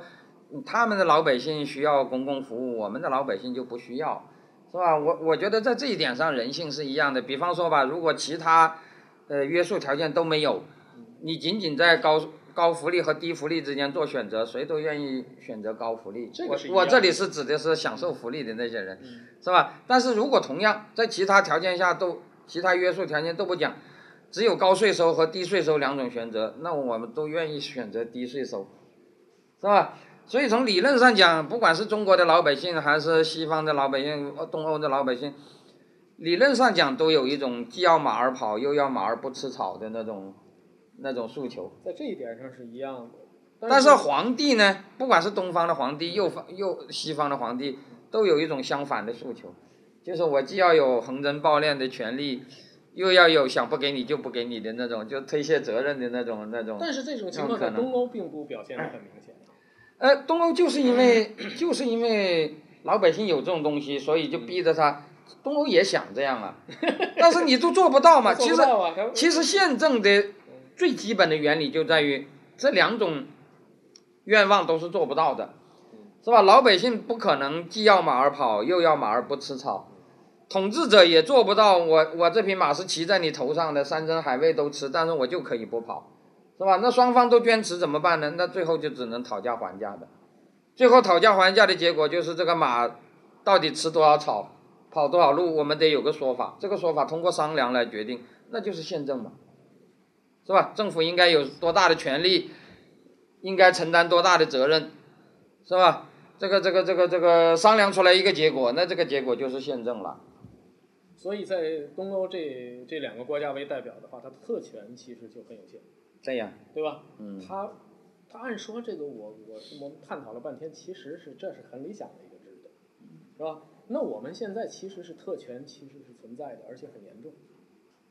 那这个能不能现在通过我们现在的这个现在这一轮的改革，我能够使这个这个在呃我特权在某种程度上受到约束？我觉得我们像这个特权之所以，因为原来这个特权，我这里讲的说是说它的物质化，以前并不那么严重。像你刚才也讲嘛，以前的官僚，以前以前的官僚权力仍然是很大，但是他的确是没有，呃，什么特权没多少呃，就是说他变现的那个那个那个权力变现为物质的那个那个空间比较小。嗯，我觉得里有两个原因，一个原因就是老百姓的那个制约不够嘛，另外一个还有一个，就是呢，我们现在财政的确是有太多的空间使它可以，使它可以捞。呃，我想啊，波兰之所以做不到这一点，就是因为他们的财政没有给他们留下这个空间，是吧？的确是这样，那个那个不是他们的共产党就比我们的共产党要。不是他们的官员比我们的官员要要要道德水平高，而是用他们的话讲，就是财政给老百姓挤干榨尽了嘛，就是没有给他们这个这个这个留下这些东西。当然，挤干榨尽，通过通过借债来腐败也不是不可以，是吧？你也我刚才已经说了，挤干榨尽并并不能就自然导致他们的清廉。但是你通过借债来腐败，那因为老百姓都关心那个预算嘛。是吧？那老百姓就盯着你的钱袋子，那当然就更不好，那当然也不好办。那就是所以他们就被迫清廉了。我觉得就是，他们既然是被迫清廉，他们也就不太在乎什么政治体制改革了。这个被迫很关键。你不管是什么办法，只要官员能够被某种东西所迫，对呀他不得不去做，这本身就带有宪政的这个意义。是啊，啊，它它倒不一定是这个某一个模式是固定的。